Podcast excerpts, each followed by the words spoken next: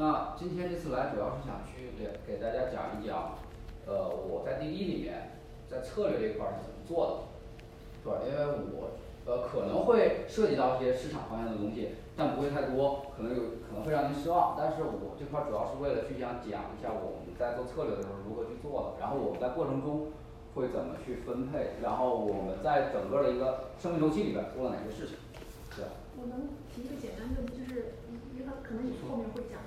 但是你能大概给我们讲讲滴滴它里边大部门的这个构成，这样我们了解就是这个公司啊你这个部门做什么，或者说其他有别的。呃，公司结构，我理解是以公司结构来去想去了解，对吧？公司结构的话，可能是以 BU 来去分的，就是说它是以业务来去切分的。比如说出租车、专车、快车，那专快车现在可能合到一起，然后还有顺风车，顺风车现在因为一些问题暂时停掉了。那它还有其他的自行车出行行业，过去可能还会有一些探索性的一些出行领域，比如说巴士，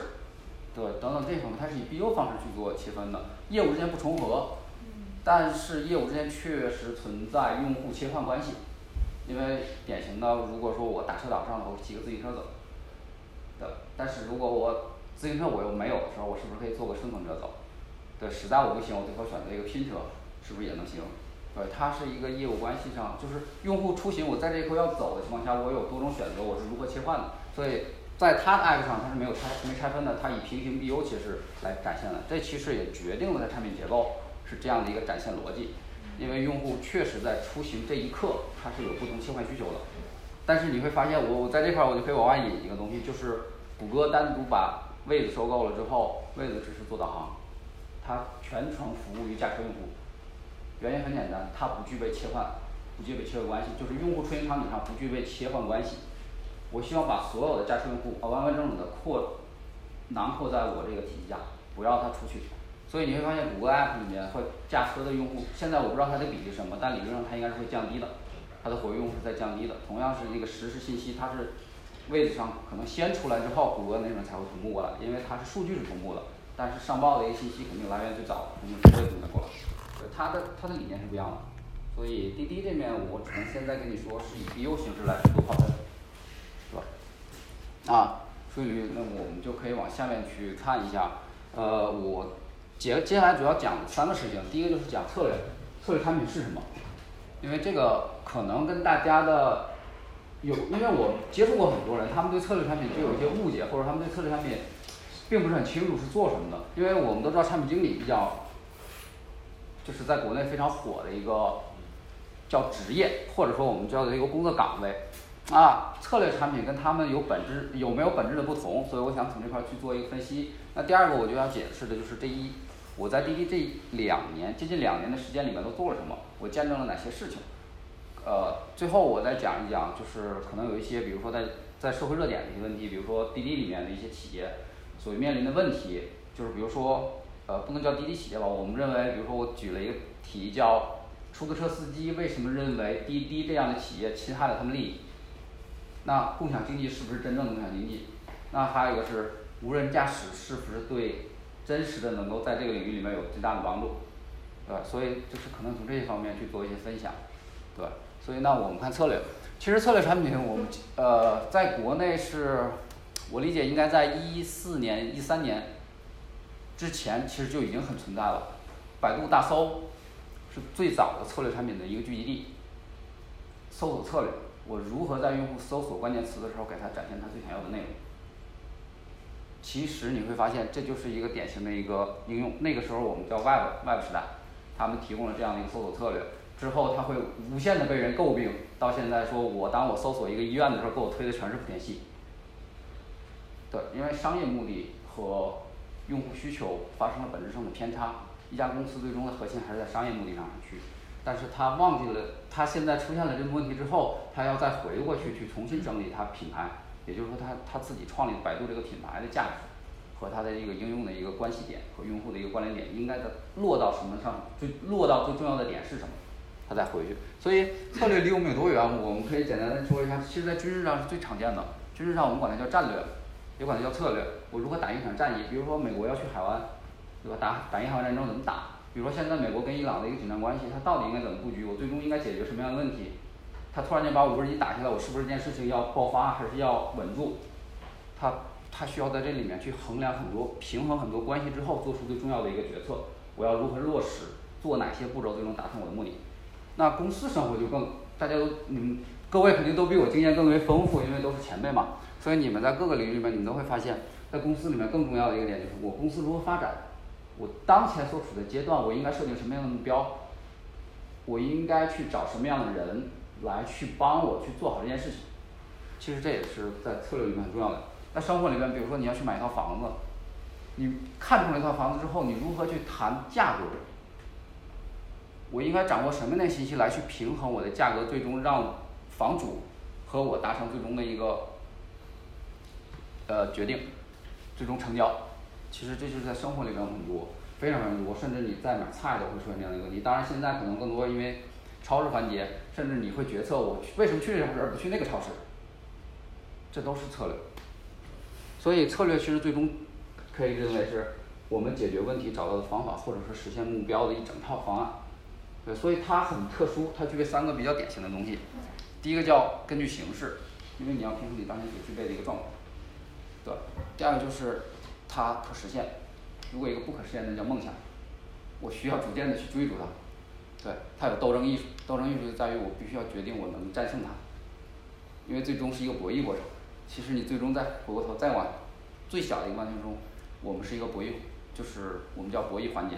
我最终在博弈过程中，我要取胜，取胜的目的是我达成了最终这个成交，对，所以在策略我们先讲，就是整个来看就是这样。那滴滴的策略，我们在做它的产品的时候会关注哪些东西？比如说，我们最重要的一个问题就是我要关注公司公司发展的目标和规划，因为很简单，如果我在滴滴的时候，滴滴要求去想把出租车领域做到最好，但是我们作为策略产品，我们说不行，我们要做专车快车。你完全背道而驰，这种情况下大家是不会一起发力的，很多事情就会做散了，甚至你的设计的理念都不都可能会出现问题，不满足公司发展目标。公司本来追求的是成交，但我要追求的是另外一件事情，那就做错了。其实这个东西就很重要，因为产品有的时候我们会说不停的，呃，我们常见的产品经理会有哪些？会说做不停的加功能，我让用户很爽，我要让用户觉得体验很好，它各个环节里面都存在，但是最终你的体验以及你的环节里面都决定在了。公司最终想要的东西是什么？因为这才是最根本的东西。那之后我们会对有一个公司的业务的认知。那业务里面就会说，公司当前最重要的业务是哪一块儿？我们全力以赴的要去竞争的环境是什么？我们在里面怎么把它拿到？所以从业务到环境，我们就会发现，OK，它有很多关联关系，最终决策了你产品的形态。那我这块说的比较干，后面会有一些实例去往下去进行，然后去讲我在那些那个阶段我们怎么去做的决策。那包括结合自身知识储备，那这里面就会说的涉及到很多，比如说数据，我们如何看待数据，我们如何使用算法，我们如何看待技术，对吧？最后我们整理出来的一个状况就是业务的一个整，就是理想态，它是我在未来逐渐要实现的一个目标。那我中间要在每个阶段要做哪些环节，才能让我达到这样的一个阶段？那最后我会有一些实施的一个方案，说我如何去排期，如何去拆分任务，如何去跟我的呃技术团队把这件事情配合的做出来。对，然后因为这里边你拆分需求最重要一点，就是要让你的技术团队接受你的方案，同时要让你的技术团队能够承受你的方案压力。因为很多时候你提出来的方案可能是天马行空的，但是在基础上它需要很长的一段时间过渡才能达到那个阶段，这个阶段不是技术人员能帮你实现的，是你产品经理才能得到的。对，啊，对，那这个里面我就在想说，策略既然如此重要，那我们在哪些领域里边会涉及到？当然不全，我只是把我接触到的比较多的，甚至我简单做了一些总结。比如说交易撮合这个地方，就是很多策略出现的，它是非常非常多的。那我们讲滴滴是一种交易撮合，淘宝是一种交易撮合易贝、阿里巴巴、外卖也是一种交易撮合，房产，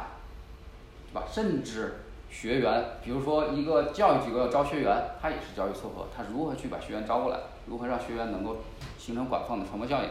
那这里面都是交易撮合，甚至我们在策略里面还有一些叫反作弊。反作弊最最典型的现象就是说，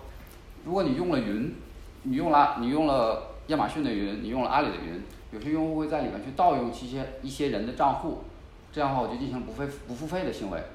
那我需要通过策略来防止这种行为发生，来降低我的成本损失，就是来降低我的损失，甚至我的用户的损失。来保证我的利益的一个提升。那这种情况其实反作弊领域里面是非常非常多的。呃，无论从百度、阿里，包括滴滴，滴滴我们典型的补贴骗补怎么骗？我们怎么能够让补贴策略生效？我们会在想，那这个策略我们做点什么能够把他的钱先骗过来？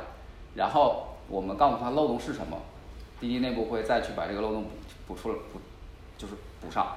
所以这里面会比较多。交易撮合是在我们生活中最为常见的一个东西。你会发现各行各业都在做同样的事情。那最典型，呃，我们可以说现在比较比较火的，在国内头条，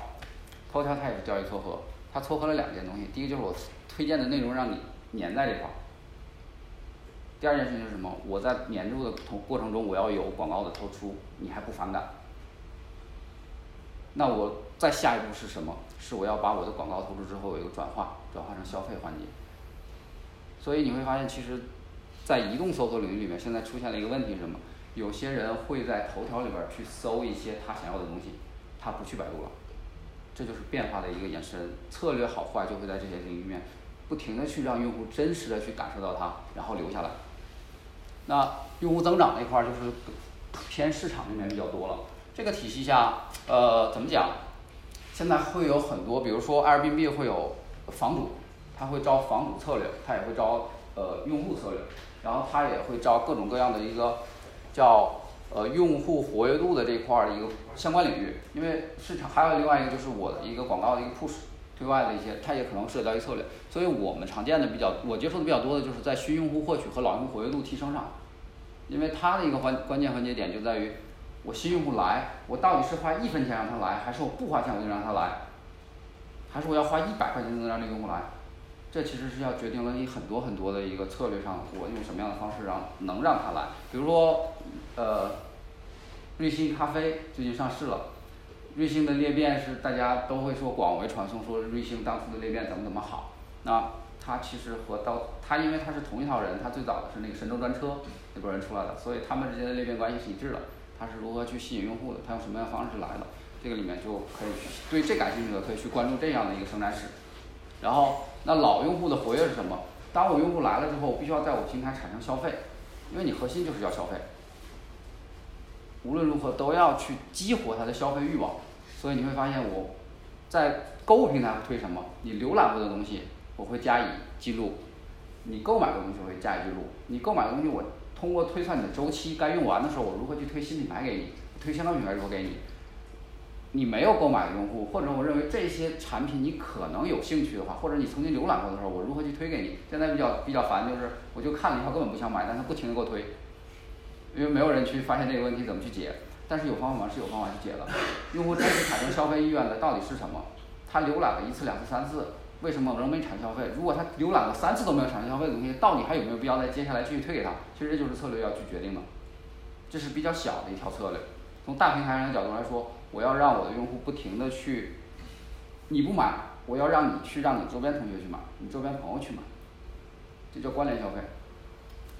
那后边就是最最狠的一个就是行业咨询了，他们那些人更狠，他们狠的什么？你要花几百亿、几千亿去并购一家公司，他们告诉你这家公司值得买。有哪些哪些值得买？你当前买完它之后，你的整个产业这个布局会发展变成什么样？你原来可能只有一只腿的螃蟹，现在你变成了八只腿的螃蟹，你可以横着走。对，如何防止别人拆分你？比如说美国有很多这种反垄断，他会把这些大的企业拆分。那其实他也会有一些行业咨询。我拆分的时候，我如何保留我的原有胜利？有生力量我不能被剥夺掉，但我同时还能将我的产业关联关系还能保留下来。那这也都是在行业咨询里面是非常非常管用。对，企业内部也会有，他们现在大企业，比如说国内的大企业，现在我相信美国大企业我不是很了解啊，但国内大企业也会有内部的咨询，他们有很强的咨询，来去保证他公司战略的发展不走偏，来保证他所触及的领域不倾斜，对吧？所以这种情况下，我最后总结了一下，呃，我没有完全都写上，我只是总结了一部分。策略产品有一些特征，我们比较善用数据，呃，善用数据这块我用了一个问题叫正伪。因为我在所有的数据分析过程中，很少用正真的这个方式，因为数据正真太容易了，我只需要找到能够证明这件事情是真的数据，我就可以说这个结论。这是我们在产品经理里面，或者说大量的实例中能够看到的东西，然后会不停的发现问题。所以数据一定要用的方式是什么？是正伪。就是当我要去结得到一个结论的时候，我去改变了一些策略的方式。我要做我们在互联网里面，我们在做用户方面，我们会做的一些就是 A/B test，就是 A/B 测试，来去做环境一致的情况下对比最终实验结果差异。那我们在这种情况下会有大量的数据产生。我到底数据逻辑关系是什么？这是我第一步要去做的，而是在是在这个实验开始之前就要做的。那做完这个实验之后，我要看的数据有哪些？我拿这些数据不是为了证真，我拿这些数据是为了证伪。证伪的目的就是说我用了这样的一个方式去改变之后，最终这些数据的变化不是因为我引起的，还是到底是不是？呃，最终证明的这个到底是不是因为我引起的？因为会有一些，比如说我们调整一个典型的一个事情在滴滴里面，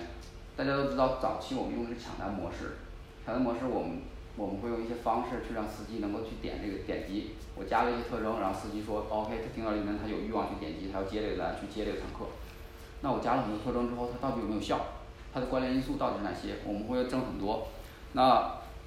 我举个例子是，我们用最早期用的是直线距离，然后当我到了滴滴之后，我用的是改成路面距离，差异很大吗？其实很大。因为我的波单范围都发生原本变化，我用直线距离是一个圆圈，是我以中心点以直线画了一个圆圈，但我用面距离发现我是一个不规则体，全部是以路网结构来去画的一个不规则体，这是它的波单范围。司机的一个接驾的一个过程就会发生，哦，原来一百米和现在的一百米是不一样的，一百米真是决定了我接驾成本。所以，那这就是要测，这就是典型的一个促成的策略。我希望他能够认识到。现在的一个环境是发生了变化了，是根本的解决了他对于成本的一个估量的一个问题。过去他可能要转化，哇，这哪一百米？这我我要了解的是从我当前去接这层可能要三公里，太远了，我成本太高了。但现在我告诉他，成本只有一百米，我直接告诉他三百米，直接告诉他三公里，让他成本决策直接变容易了。用户再去决策一件事情的时候，他的所有考量因素变成最简单的一个环节的时候，不用去考量，他就直接去选择了。如果说他要去进行很复杂的转化，然后再去做决策，那么这件事情用户成本过高。所以，我们过去讲说产品要的是什么？是想把用户都变成傻子。其实不是，我们是最终变的一件事情是，用户其实有很多他的考量成本，在他所有考量成本上，你要把它透明化，变成最低的一个成本，然后他能够最快速的去决策。这样的话，你会发现，当一件事情决策的时间变短，所有的成本都开始降低。无论是卖方还是买方还是中间平台方，对，所以善用数据这块儿是一个最基本的一个东西。可能数据甚至有些，我曾经遇到过一个在在企业里面遇到过一些朋友，大家在对数据的使用过程中，甚至对抽样都有一些疑问，但是他们仍然做了产品经理，也做了数据产品经理。所以对于抽样样本抽取，我如何去做样本分析这样的问题出了，所以这种情况下就很难去得到一个比较正规的一个数据的一个结论。所以你会发现，凑数的现象在 PPT 里边最为常见。刚您您您是有什么问题想问是吧？哦，没有没有，我只是申报的。其实我有一个问题。对，其实现在我其实对一个概念其实玩的很很混淆。你说。我们讲策略和策略产品，对于我来说呢，产品就是刚才因为我我我我很认真的在做笔记啊，就说我们在运营当中有时为了获取客户。或者是有时为了防止啊它骗补，或者是有时就是说啊你浏览它产生什么样产生消费啊诸如此类，包括你的公司并购我怎么 prevent 它做那个 anti 那个 trust 的这种这种策略策略我我完全明白，就是我们是要 deploy 各种策略，但是因为加了两个字，对加了两个字我就不明白了，为什么呢？对于我来说，我现在的理解啊，就是说产品产品。你肯定是有是必须，看得见摸得着，看得见摸得着，而且它是面对终端客户的，就是终端客户他会就是有时呢，你在获取客户的时候，它未必是一个产品，它只是一个你的公司的形象、品牌或者 image 对你产品的 image，这个我觉得勉强可以把它当做。我我我这块给你解释一下，这样的，我们把策略产品经理简称为策略。因为策略产品是相当于是策略产品经理，是指的那一类人，是指的那一个工作岗位。是是是是。对，他们作为策略产品，就是产品经理，您了解吗？他，所以产品经理是这样的，就是他要对产品进行设计，让提高各种用户好感度，来让用户对产品使用的过程中逐渐的放弃他对其他产品的依赖感，对，这是一类人，所以策略产品其实是我我们在对产品经理上，可能说大家都喜欢叫产品经理，有些可能叫前端，有些可能叫后端，有些可能叫数据，所以这种情况下我们在比较习惯于管策略产品经理叫策略产品，所以不是我们广泛意义认知的那个所谓的产品，它是一类人，是一个工作岗位，所以这类人需要具备这样的能力和这样的特征。所有的东西我讲的策略这块，再再回过来，可能我忽略了这个问题，就是策略产品是我们今天所讲的策略产品都是一类人，他们需要一些特征来帮助用帮助公司来建立这样的一个产品逻辑，呃，比如说后端的，比如说我市场的市场行为上的，那这样的来帮助产品做一些使用上的一些呃更更为友好化，或者说我能够让产品整个的一个环境在当前产品所处的环境阶段能够表现得更优秀，对，他是这样的一类人，对，他们的目的是这个。那我我想这个，就是你们这样策略定出来以后，你们是直接跟技术合作，还是先把这个需求提交给产品，在产品再去我们是直接和技术合作的。就当时会隔隔开产品的。我我们就是产品。我们只是说白了，呃，我我我再讲再可能会看一下，我们更希望策略产品是曾经写过代码的人。啊对，我我意思说就是你按照你刚刚说法，应该是策略产品跟产品是两个角色在这里面。呃，我把产品我们再分一下是这样的，因为这块儿我再多说一句，产品是这样的，分前端产品经理，后端产品经理，后端产品经理可能包含策略产品经理，包含数据产品经理，包含内部效率产品经理，等等内部工具，对这样的一些产品经理，前端和后端是本身有差异的。我们常见的，比如说我在 app 上多加一个功能，我调整功能，这叫前端产品经理。然后它还分移动端和 web 端。那现在可能又新出来一类叫小程序产品经理。对，它是根据你的环境所变化所在前面冠以冠了一个修饰词，我们可以这样理解，只是他们决定的东西不一样。比如说前端产品经理更注重的是什么？我在功能的优化上，我在呃设计的友感友好度上，甚至可能说那边有个 UI 同学，他可能也可以做整个的那个前端设计产品经理，因为他有很好的这种美观视觉，他在这方面就有很多的要求，就是对于一个人的一个要求不太同。不太一样，他们有很多差别，所以在这个体系下，策略产品经理我们不太要求你对于前端友好化有什么样的一个很强的一个逻呃很强的一个优势，我们更希望你有更强的逻辑感，更强的算法能力，更强的一些对一些问题的剖析到根本，就是追逐到最核心问题的那些能力，我们需要是这样的一些人，对，所以我们在后面就讲叫逻辑的问题，因为 逻辑是什么？逻辑是最终让这个。呃，我们叫它是不是 work 的这样的一个最核心的组件，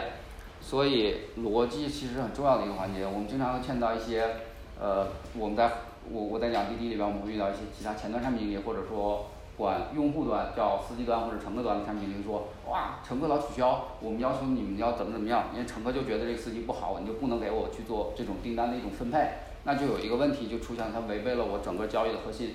我交易什么是公平公正的？为什么我们讲公平公正？因为任何一个用户在出行这个领域，他对司机是没有选择权的。司机是来赚钱的，司机在干这件事情的同时，他就是我要满足用户从 A 到 B 的这样一个诉求。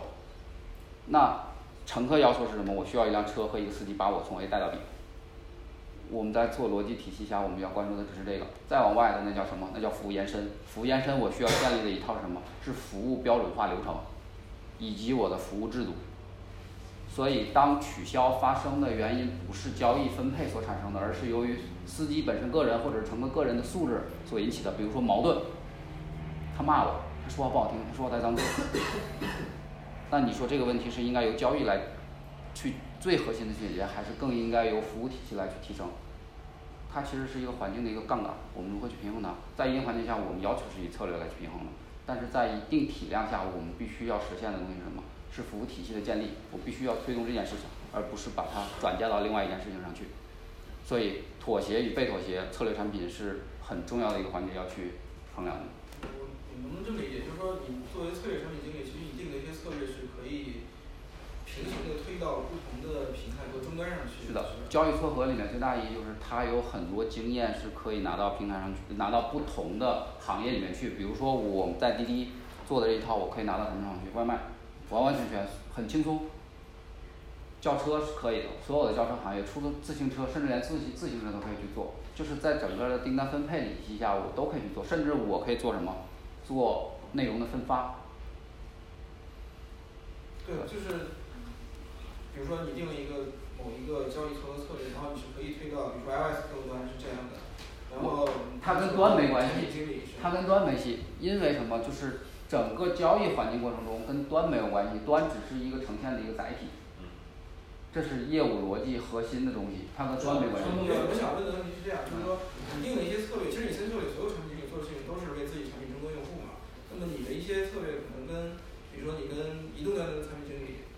可能会有些重合或者说交叉，就是你的这个力度是到什么程度上？我们跟他没有重合交叉，因为我们把怎么分啊？就是前端用户产品经理可能会更倾向于说我如何让用户能够来使用这件事情，但它使用的核心在于后端。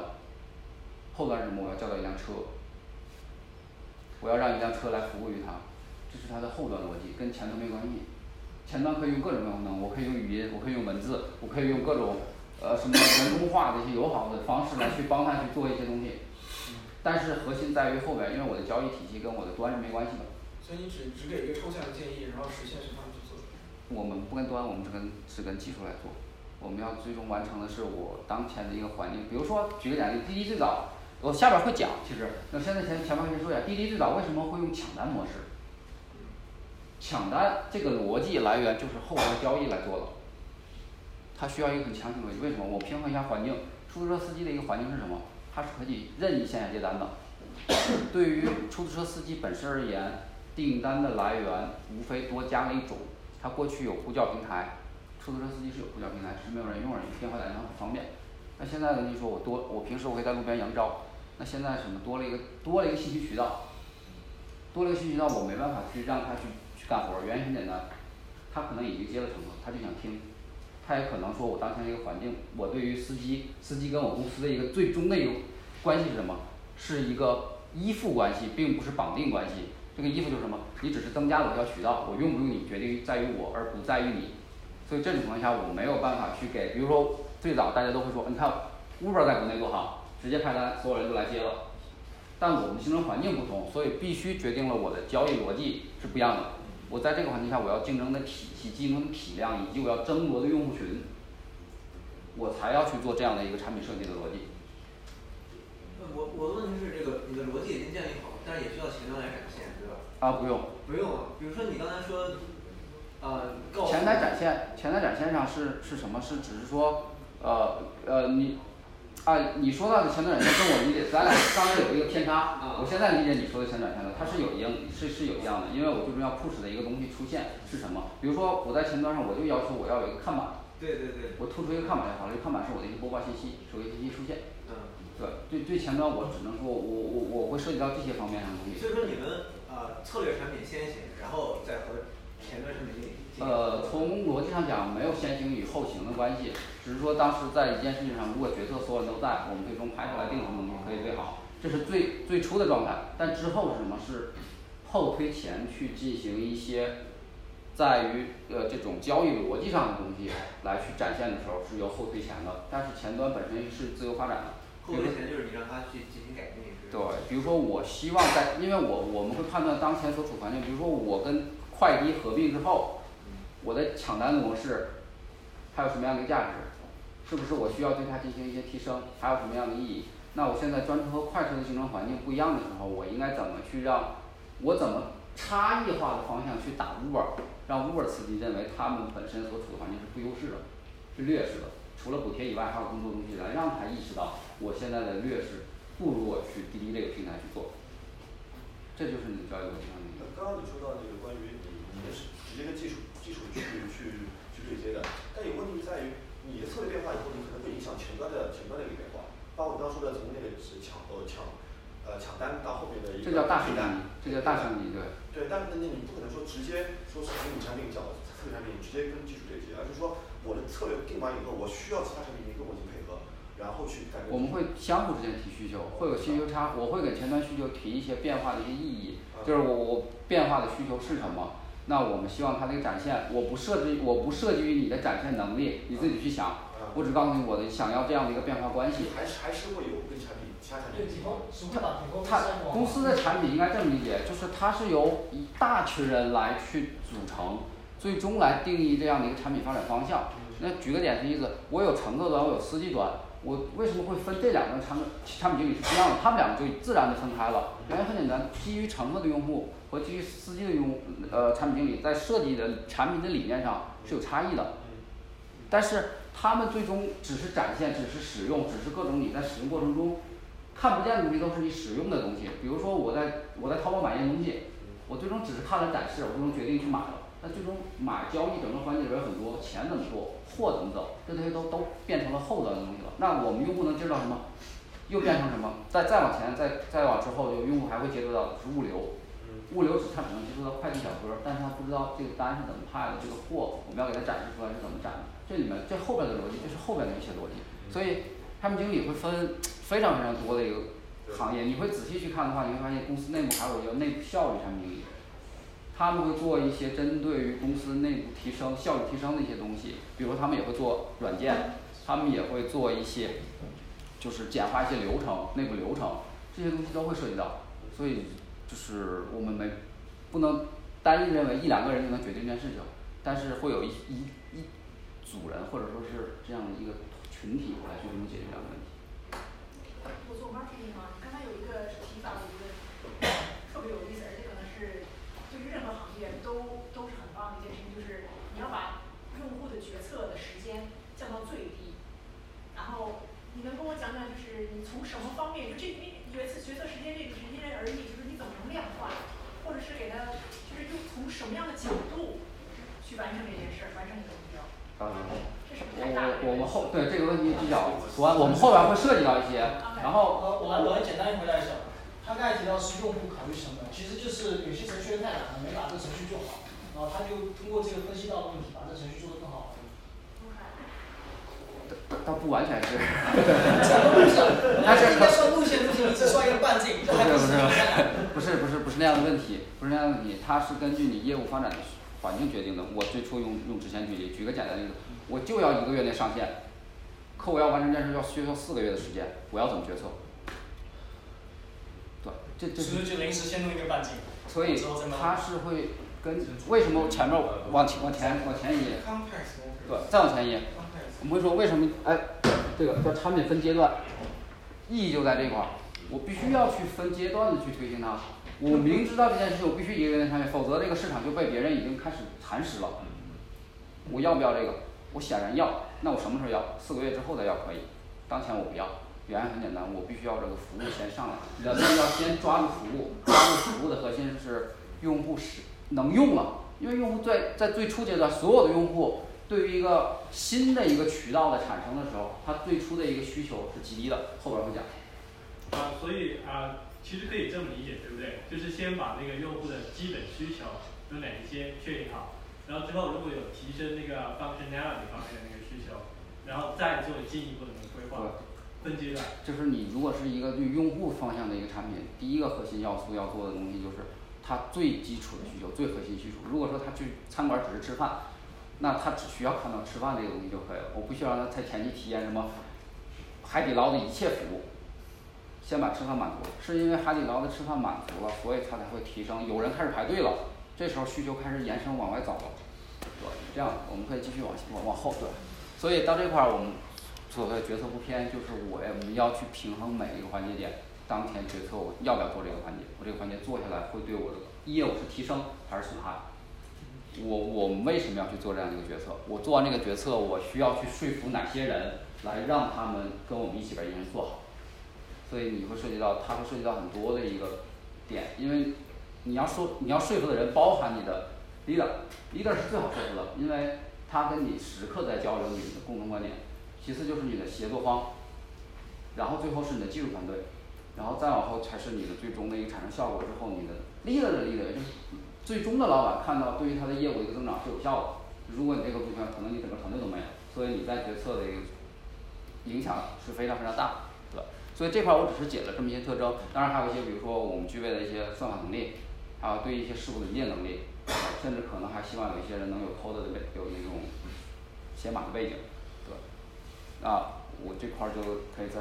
下一页，对，这块就基本上。所以我接下来会讲的就是在出行领域里面，我通通过我这一这几年主要几个事件来去给大家讲一下需求是如何变化的，然后时间这是按时间轴来的，对，然后这是需求是如何变化的，我们在什么环境下会怎么去做决策。呃，我是在一四年加入滴滴，当时补贴站已经开始了，因为早期的补贴主要是跟呃快递，他们是同样同类竞争的出租车，因为出租车领域是最早的，而且是最为最为合法化的竞争，大家只是拓展了一个渠道，由原来叫车，我可能路边扬招，甚至电电招，我变成我新的一个互联网，因为这个是时代催生出来的，就是中国在那个时代的移动互联网开始被广泛接受，大家开始在对手机的依赖程度也在提升，而且对对于各种环境下都都刺激了它应该有些新的产生，当然这个东西最终是抄的美国的 Uber 嘛，Uber 是一零年还是零九年成立，然后抄的 Uber，那在补贴大战里面我们做过什么东西，我们去看的当时的基本的出行需求可以这样看，对于用户来讲就是一个新增值渠道，而对于司机来讲，司机我我有他没他都可以，他只不过是我哎我是不是可以在这种街道上是不是可以能多赚一点钱，这是他的基本诉求。所以在这种情况下，我们在整个的一个出租车环境竞争下，就是用了设计在产品设计上我们做的体系就是抢单，我们基于广告逻辑去做了我分配给你的订单广为传播，让所有人每一个人每个司机装了这个 app 都能听到有订单，因为这时候他最心慌的什么？这个 app 能不能用啊？装上有没有人叫车啊？所以我我们做的那个时候抢单模式就是既能够让司机安心，安心什么？哇订单真多，不停在播，其实可能就一个订单，可能就两个订单，对，这就是在那个环境下，你这样能够让他安心。同时我们需要做的是什么？司乘客要能叫到车，得要有人去接，所以才会催最早是是野蛮是属于自由生长的，我们补贴并不是很大的，主要是补贴司机司机接单，只要是正常乘客叫单，司机接单之后我要给他一定补贴。比如说他原来我走这条路接驾可能是呃是没有费用承没有那个费用来承担的，就是都得要司机自己承担这一块费用的，但现在比如说我给你五块钱给你十块钱去一个承担费用的方式让你去接受这件事情，诶我接乘客不用不用我付钱，我不仅赚了一个这个小钱之后，同时我接乘客还可以走，我中间所有的时差把他这个抹平的是什么？抹平的是他接驾这个时差，原来他以为我要接一个人路边扬招是没有成本的，因为他中间跑他不他是在他不介意空车跑，但是在接驾这个过程中他是介意的，所以抹茶抹平他这块的一个需求诉求之后，你会发现诶我愿意接这个单，乘客就变成了一个增长，乘客这个时候就需要一个很强的一个增长，因为我能叫到车，当你能叫到车的时候，你愿不愿意跟你对方说唉出还去什么扬招，我叫个车等我一下。在这种分享心理的作作用下，其实你会发现这里用户的增长会很快的，前期用户增长很快的，你对它的成本补贴是不需要的，或者说我们可以是有去做更好的策略来去对它进行补贴的。而对司机来讲最重要的是？他一定要完成这个订单，他必须他完成订单的前提是首先他能听到单，第二他愿意去接这个单，第三他完成这个订单他赚到了钱，那这种情况下促使这些司机转化，来促使这个整个的司机的这个相互之间那种链条反应。啊有一个问题，就是你刚才说开始说订单很少，然后很多司机都会都会收到他会闲置，因为我不想他闲置，所以才会做广播，所有司机都会听到呃。他听得到，但是他看到了之后，他抢单，他觉得哎他点的很快，他抢抢不到是所以这里面我们做了策略就是又生效了，我们做了叫决策，最终判定谁抢到这个订单。最开始我们可以做时间决策，时间戳没抢到的不会有意见，他比如说哎我刚听到我抢没抢到我们会我们会在界面上给他一个提示嘛，就是我们这时候会推用户肯定司机肯定会有意见说，诶我为什么抢到他抢到了，所以我们会有一个 P K 逻辑，在界面上我给你一个展示一个推出，这个里面就是前端同学做的贡献，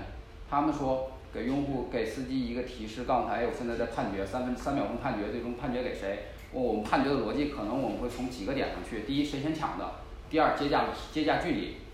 那我们会讲，如果你只有一百米，他我有三公里，你咱俩同时抢了，好没有问题，那我肯定让你一百米去接，因为你去接成本太高了，对你并不友好，你也不愿意去，但是那个一百米因为接下距离更近，所以你说那我十八个那没问题。因为最初我在信息透出的过程中已经告诉他了你的距离是多远，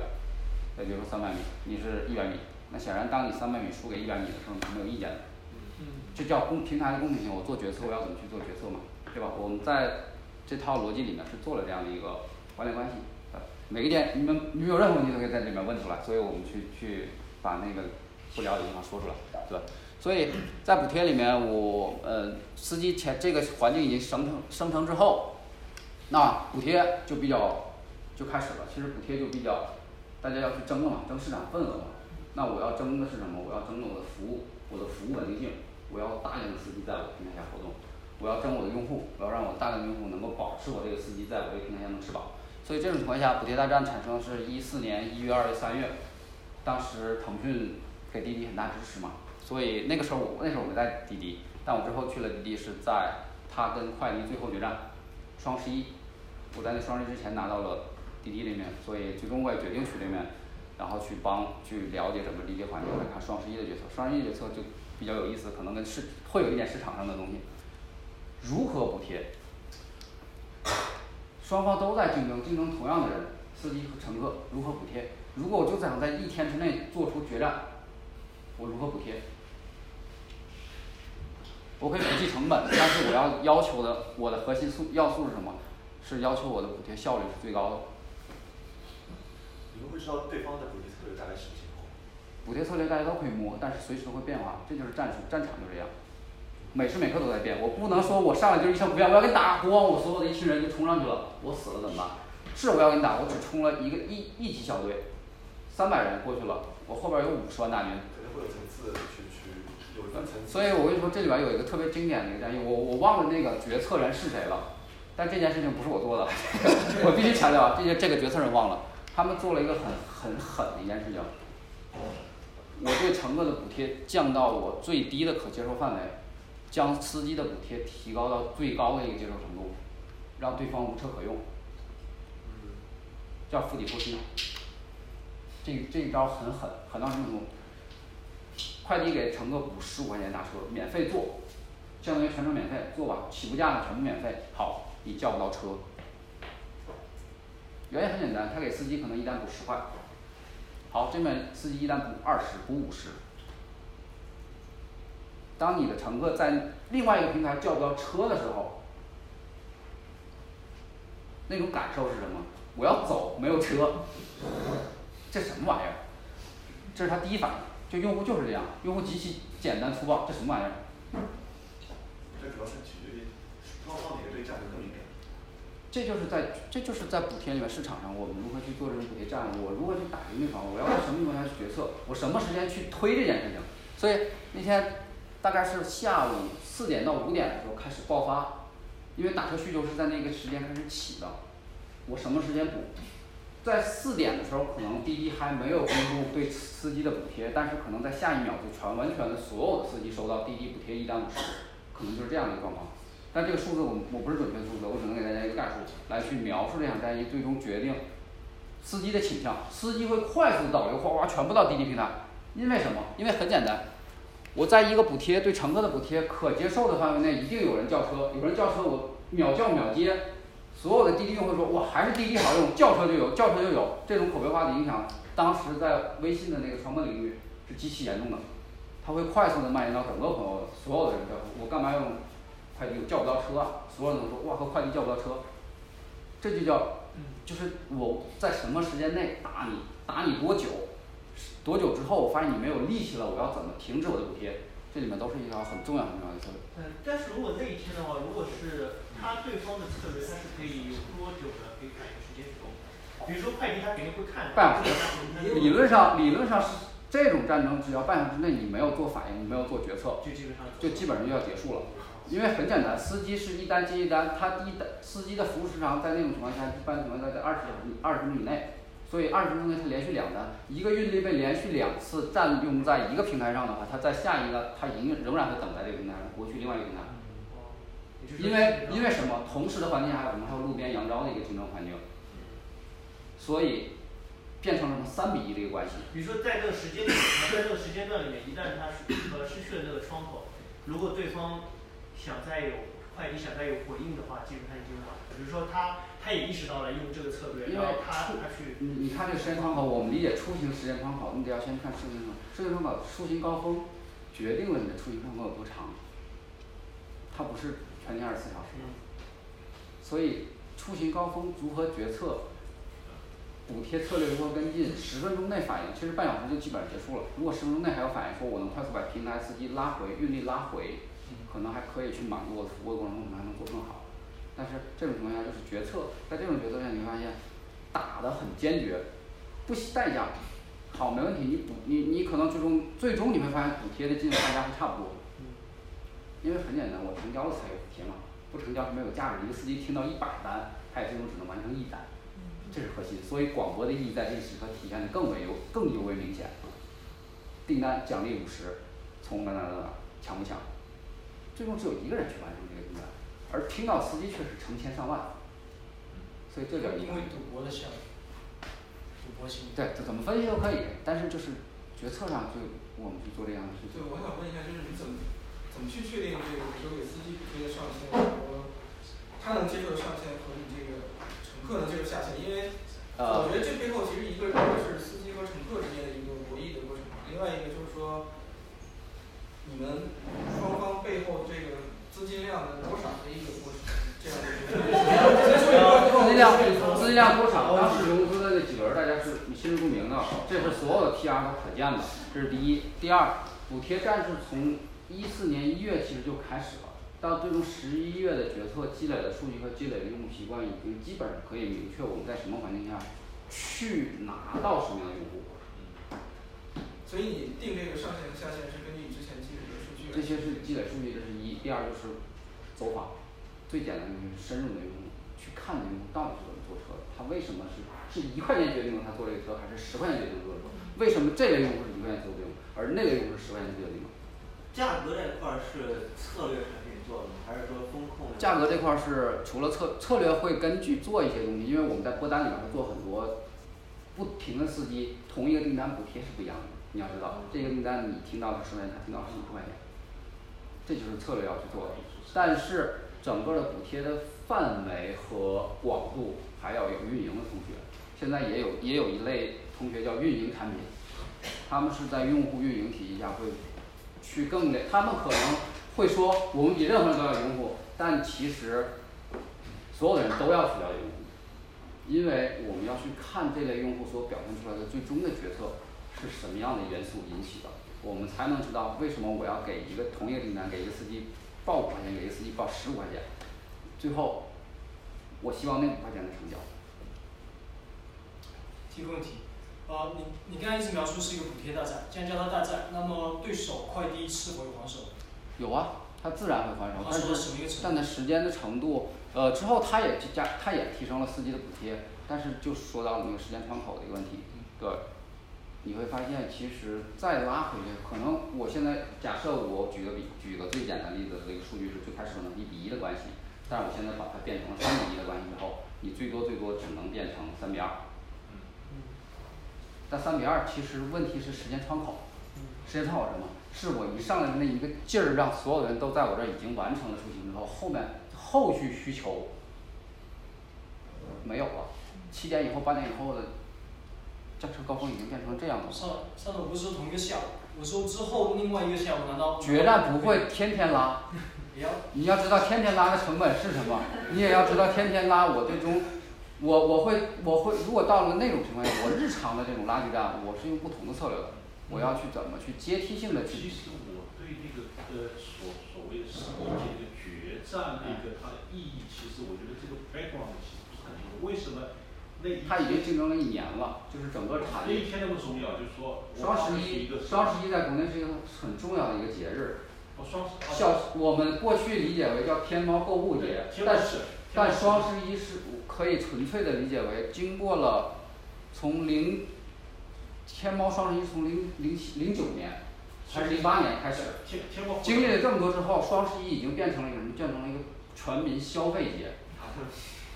那些人那些人不只是在网上消费，他们可能会在线下去线店面，很多店面也同时推出消费能力，要让不停的人，人不仅要在家里面坐着买，要出门要去买。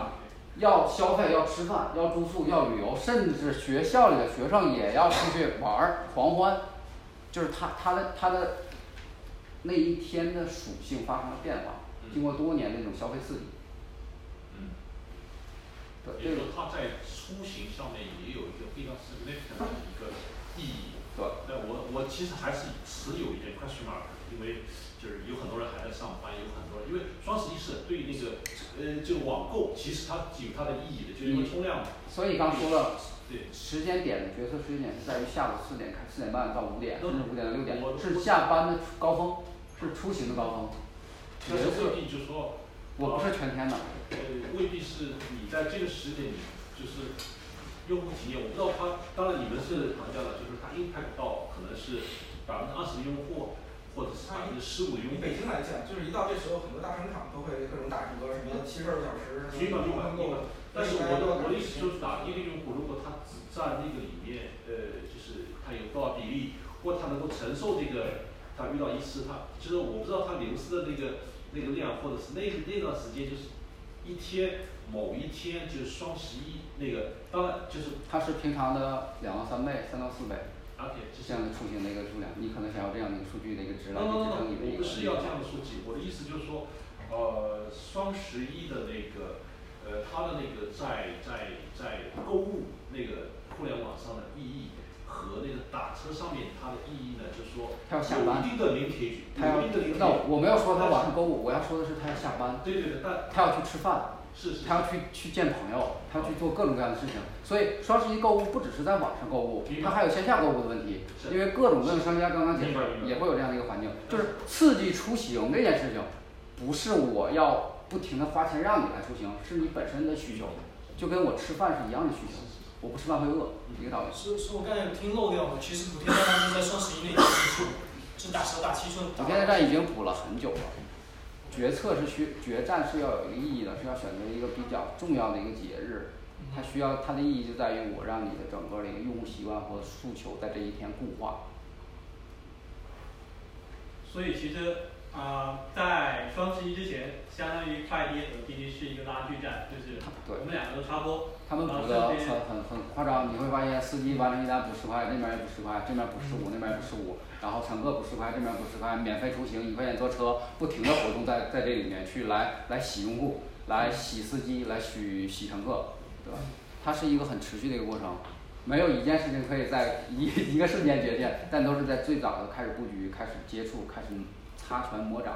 在相互之间你推相互试探过程中来去看到对方的真实实力，才会出现最后的决战的那一些问题。所以双十一很重要，在那一刻双十一之后，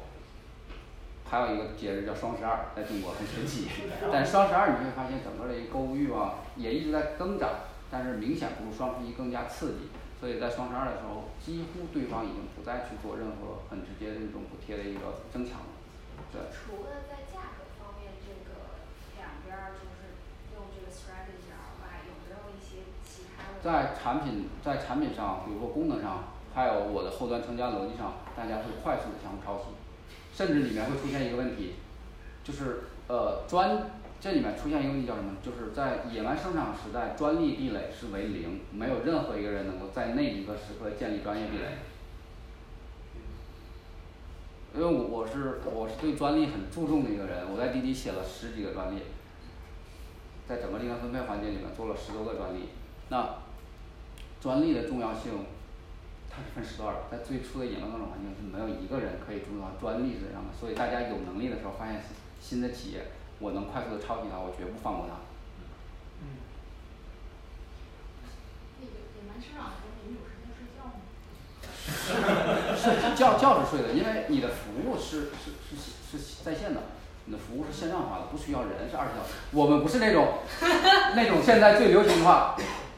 人工智能有多智能就要多少人工，我们不是那样的一个企业。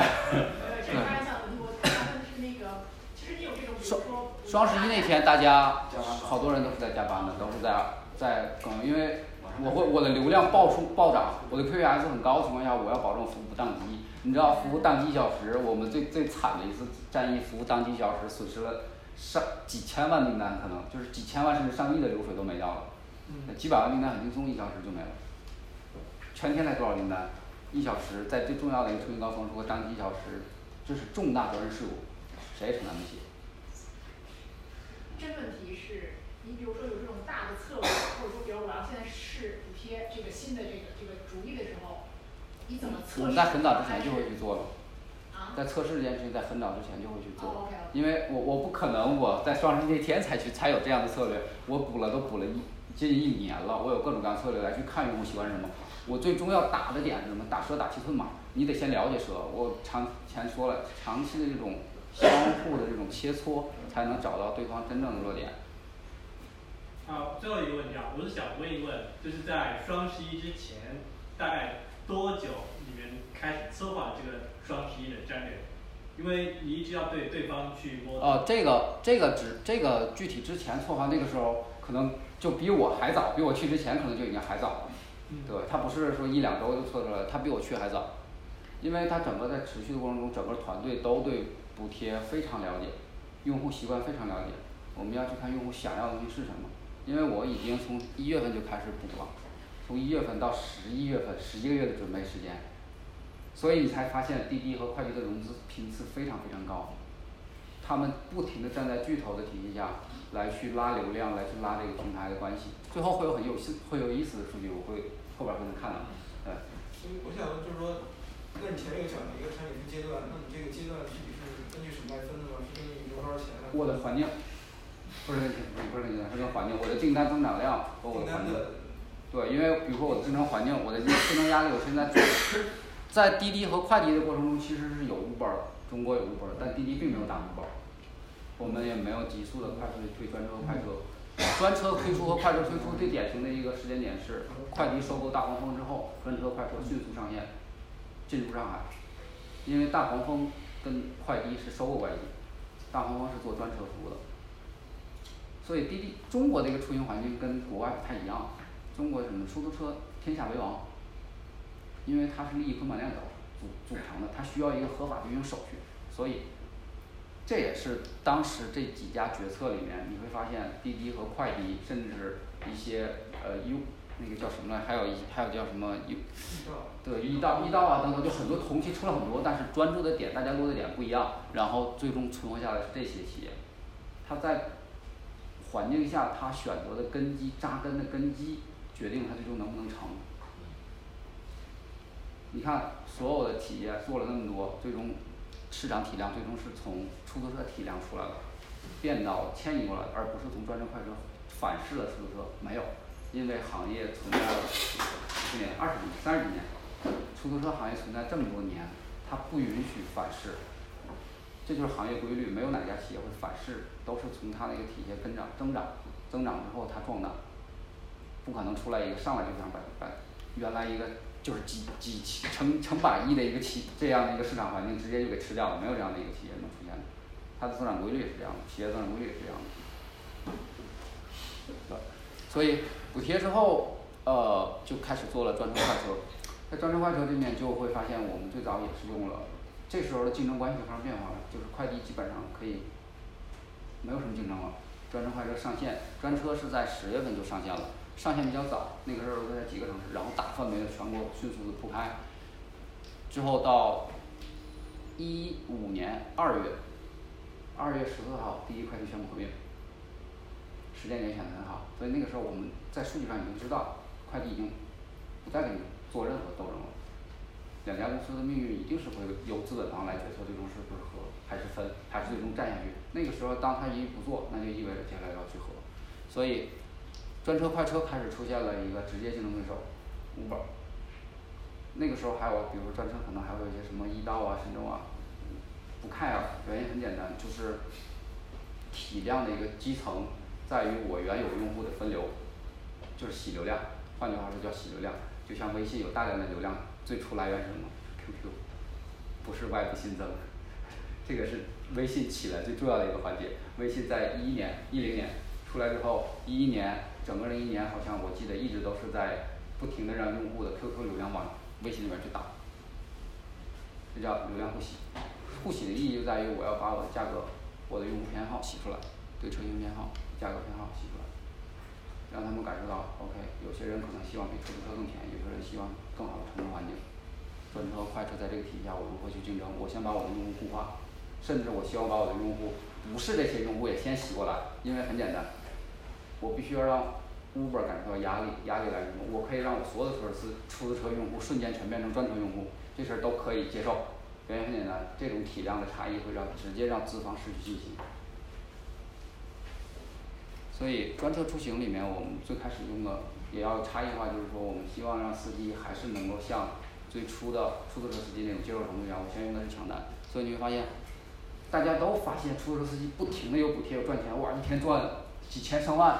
可能夸张点儿，上万可能就夸张了，他的那个时薪还是有限的嘛，对吧？工作时长是有限的，所以很多我有车，我也希望能够去在这样的一个环境下分得一杯羹的人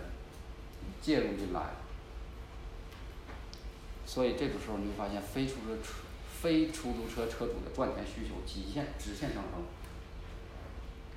那怎么办？他们最开始可能选择的是 Uber，Uber 入门门槛太高了，因为很简单，我我的那种一个城市，他们最最最牛逼的说法就是我们一个城市只需要一个人就可以运营好。我记得没错的话，当然这里边可能有误，对？大家也也你们也可以回去 check 那个时间段的那些那些，然后他们那个城市运营。上海这种城市可能最多十个人，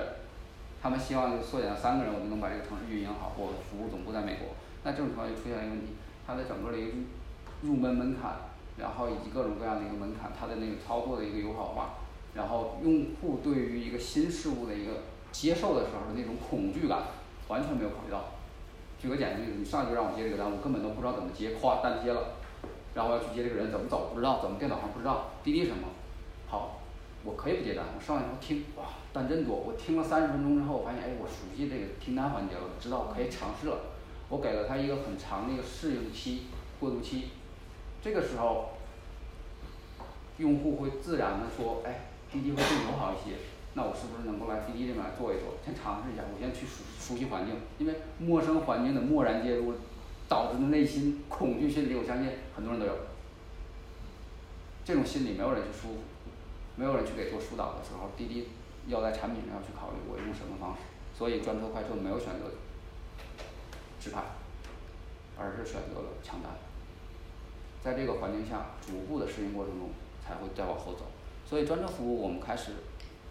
大量的开始补贴，那个时候司机很疯狂，奥迪 A 六一辆车可能大概最低配的话也可能得要三十五万到四十万之间，司机八个月。回本，这就是补贴站的一个疯狂和利益的驱使的过程中，八个月，我接触了不止一个这样的司机，对，然后大家就开始各种各样的这种竞争，到专车快车的一个，包括到快车，甚至到快车，快车是什么？是在价格体系分拆出来的，最早上线的是专车，我们专车之后发现，其实是任何人到现在依旧到今天，拼多多都能。变成这么一个场景，说明一个最核心的问题：人们对价格是极其敏感的，有大量大量的用户对于同质低价偏好仍然不变，同价比质量，但是同质我要选低价，这就是人的消核心诉求，就是物易物的时代永远是这样的，人们对于服务的标准，我如果是同样的一个服务的话，我可以选择一个降低价格的，这样是我觉得，就是。当时大家都说说了一个词叫性价比，当然我不知道这个词是真实存在还是后来被人造出来的，但是是不是合理？我觉得也不合理。啊，当然大家会说性价比是什么？那那个时候大家引用最多词就是性价比，但其实理论上来说是大家对于同质低价或者是同价高质的追求，最终决定了用户要分流的。所以这种情况下你会发现，我们要上快车，快车是什么？因为专车一辆车要二十几万，快车什么十万块钱就可以，入门门槛降低了。我降低了入门门槛的最大好处是什么？首先我的车，我的供给方会大量的涌入，我的需求方可能在没没有快速增长的时候，我可以自然分流，然后去把我的用户分开，让我的这种服务能够更好。因为什么？大家都不叫专车，一个专车出行一趟五十块钱，可能快车二十。出租车三十，那对于这种情况下，会有大量的用户需要去做这种选择性或者是这种调节，因为敏感型用户是非常多，尤其在出行领域，你会看到，如果能两块钱坐地铁走，绝对不会花四块钱，所以大家对地铁涨价抱怨那么长，也是很明显的一个结果。所以这时候专车快车基本上布局全了的时候，就开始跟 Uber 要进行新的一轮竞争了。那这种竞争的时候，你会发现，我们把车的覆覆盖范围提升了之后，需求运力需求开始其实得到了一个极大的满足。在最开始的那个时期，我的运力暴涨的时候，我的满足会极其足够，我的市场需求用不了的时候，运力就会很好，我能保证唰唰唰，整个的成交效率极其高，只要用户有需求，就能立即满足。那消费能力就会发生了一变化，因为确实会出现大量的人开始偏好于专车，在那个时期，因为补贴是一方面，除了补贴本身，其实商务人士会发现，我坐专车的舒适程度，因为它本身就有要求，我呃我们可以理解就是你去一家餐厅，我可能花十块钱，我可能在这吃饱饭，但是我愿意去另外一家餐厅，今天晚上去见一个人，那这样的话就会发现消费能力也开始发生变化。的，所以最终情况下，你会在这个需求体系下，我们会发现，OK，专车快车在满足了这种情况下，大家可以又一次在同一平台上掰一掰手腕，我比的不是出租车，出租车那个时候也就开始抱怨，大量的订单被导流到什么出租车啊，导流到快专车啊，其实实际上是真实的是我们没有做很多的导流，我们只有在用户叫不到出租车的时候才去做的导流，因为他本身的第一偏好就是要选，我不能让他选择出租车的时候先告诉他你去坐专车或者坐快车吧。极少的一段导流是什么？是我们会提前发现，哎，在我的补贴算法里面出现了一些漏洞，也不算漏洞，就是我补贴的钱会让你打专车比打出租车更便宜，但并不是我真实的欲望是这样的，但是它就是会有一些订单出现这样的情况的时候，我会给你透出告诉你打专车会比你打快车，因为你抢到了一些券儿，你抢到了一些特殊的东西，那个时候的优惠券，第一个红包大战大家也都清楚，在那个优惠券里面。我是帮你去做了决策，告诉你你有这样一张券，这张券会让你导致你坐出坐专车比坐出租车还便宜，你愿不愿意去坐专车？自然会，它就它是这样的一个导流关系，而不是说你要坐专车的话我给你补贴，并不是，是他坐了出租车，坐了专车，坐了快车，他坐了专车他抢的券儿可能专车券就会多一些，坐了出租车他出租车券就会多一些，坐了快车他快车券就会多一些，因为他有一些偏好的一个倾向。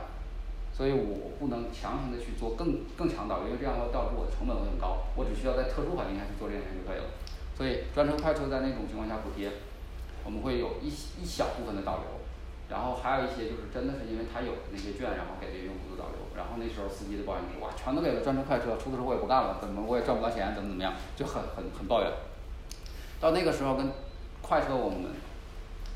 跟专车快车和 Uber 和神州去竞争的时候，就又回到了那种补贴的环境，因为我们策略就变成了 OK，我要满足你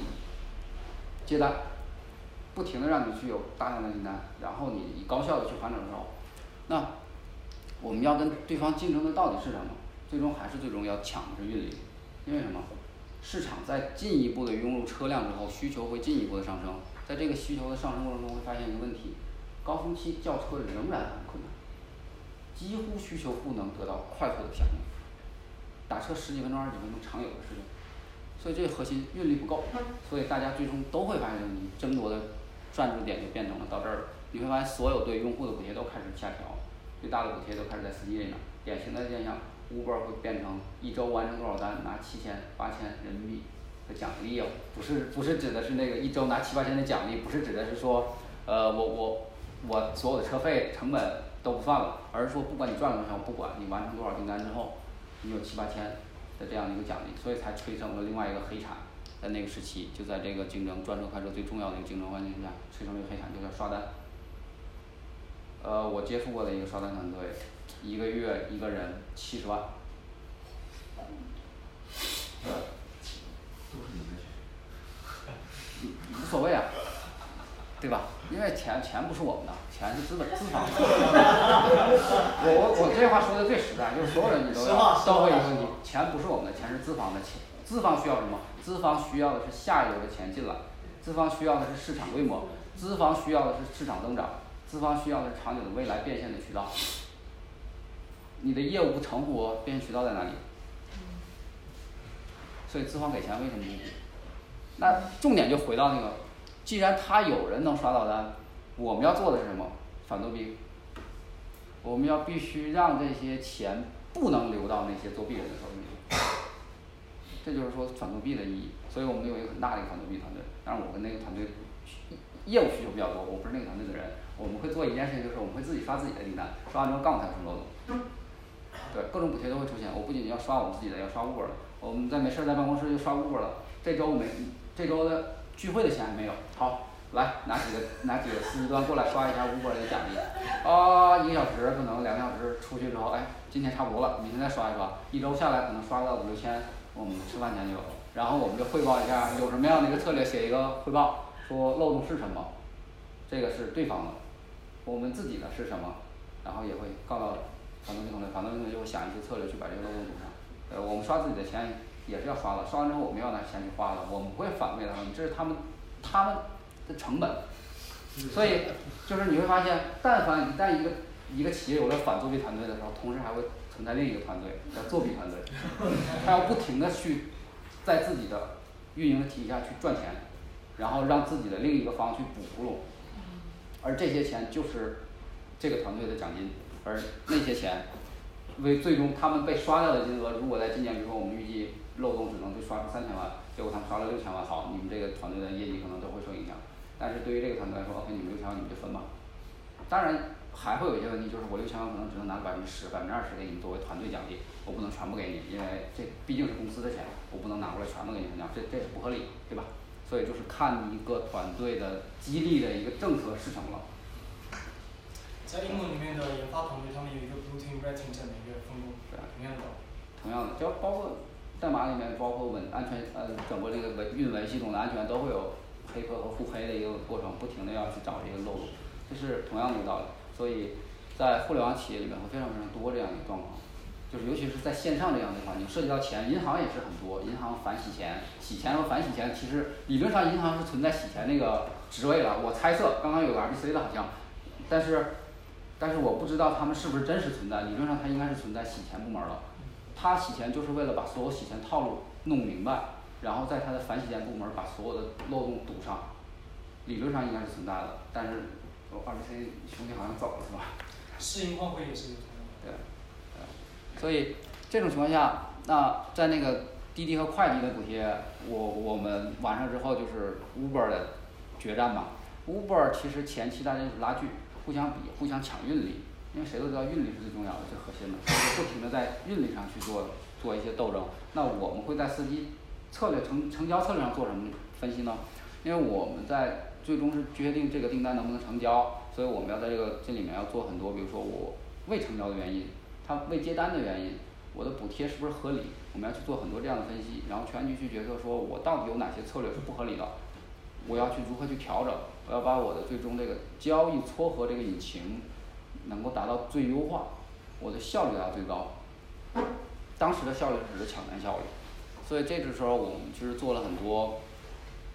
呃，在订单分配上的一些逻辑上的一个调整。比如说司机的偏好，我们发现司机又表现出不一样的，出租车司机、专车司机表现是不一样的。他们对于一些偏好是极其夸张的，就是有极少部分的一撮人可能会特别想接。机场订单就天天就抢机场单，然后有一部分人就是我就想卷这种短单，就来不停在区域绕，还有一部分就是我希望就是跨城也我也无所谓，我全程我都可以跑。那这个时候我不能一味全位的补贴，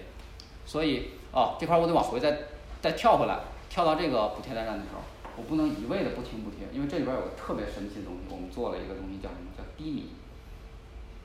低米是什么呢？是滴滴。订单成交体系下的货币系统，对，这个货币是干嘛的？比如说，当你去想你想抢一个从北京市市中心，或者是北京西三环去机场的单，这是最好的一个订单，司机都会愿意，非常愿意抢。好，没问题。我不能以过去的最初的决策，什么决策？谁距离近谁接。我要以高服务质量，不停的去接单的司机来去接。那他要有一种货币或者有一种积分体系来去约束我，怎么约束？好，现在有两个司机，一个司机有五百厘米，一个司机有一百厘米。那我要要求从这个接这个订单司机至少有四百厘米以上才能去接这个订单。那低米怎么来？低米是要去靠他自己挣的，而不是拿钱买的。这里边最大一个问题就是，我是自封闭的系统的流通货币。那你通过不停的去接小单，接十公里的，接三公里，接两公里这样订单，一个订单我奖励五十厘米，奖励一百五十厘米，奖励两百厘米。我用这种方式来降低了我的补贴的同时，我拉升了我的平均成交率。这个是很重要的一个事情。也就是说，现在现在大家都知道数字货币很火，但是数字货币我们会发现，其实最终核心是什么？是区域货币才有真正的价值，而不是数字货币有价值。区域货币是什么？区域货币是它具有流动性，它是在这个区域内是广泛认认同的，它是有流通，它是可以进行进行兑换的，而不是跟真实价值产生兑换的。就是我跟金钱可能没有任何关系，没有人可以去买地米，但是你必须在这边劳作，我必须完成订单，我去获得我这样的一个评判的优势，来去完成它。所以这个时候，低米系统在这里面也发挥了很多作用，但是最终通胀了，通胀就说明有漏洞。是吧？这个漏洞最后呃我是没有追究到最终核心，但是我我发现到了一个源源头是什么？就是有些人用完低米之后，他低米不会扣不会不被扣掉，然后还有一些人恶意刷完低米之后把这个账户卖掉。所以出现这种情况下之后，它就通胀了。那通胀之后就说明低米是有价值的，低米的价值很高，一个低米可能不止一百块钱，在那个时候，所以低米系统最后下掉了。这个是一个，但不是失败，是一个是一场非常伟大的尝试。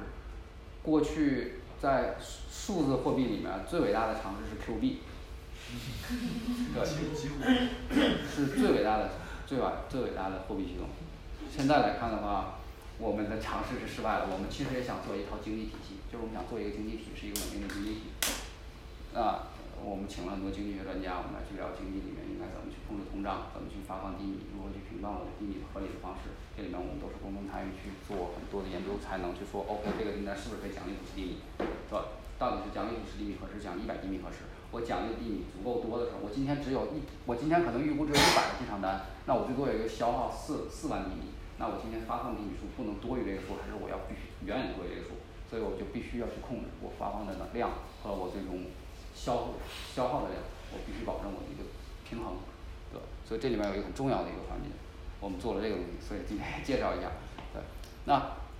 在这种情况下，你会发现，呃，真正的开始了竞争之后，司机也开始去我想要多赚钱，然后乘客我想要叫个车，所以大家滴滴跟 Uber 最多最最重要的那那段竞争时候，就不停的在抢运力，不停的在抢运力。你的运力好，好，我我用另外一个策略来保证你盈利。我早高峰奖励多少钱，晚高峰奖励多少，我的奖励策略会不停的做阶梯性调整，做。呃，时段性的分布来去平衡我花的钱。我们希望同样的花三十块钱的时候，对手要花三十块钱完成一单，我们要花三十块钱完成三单甚至十单。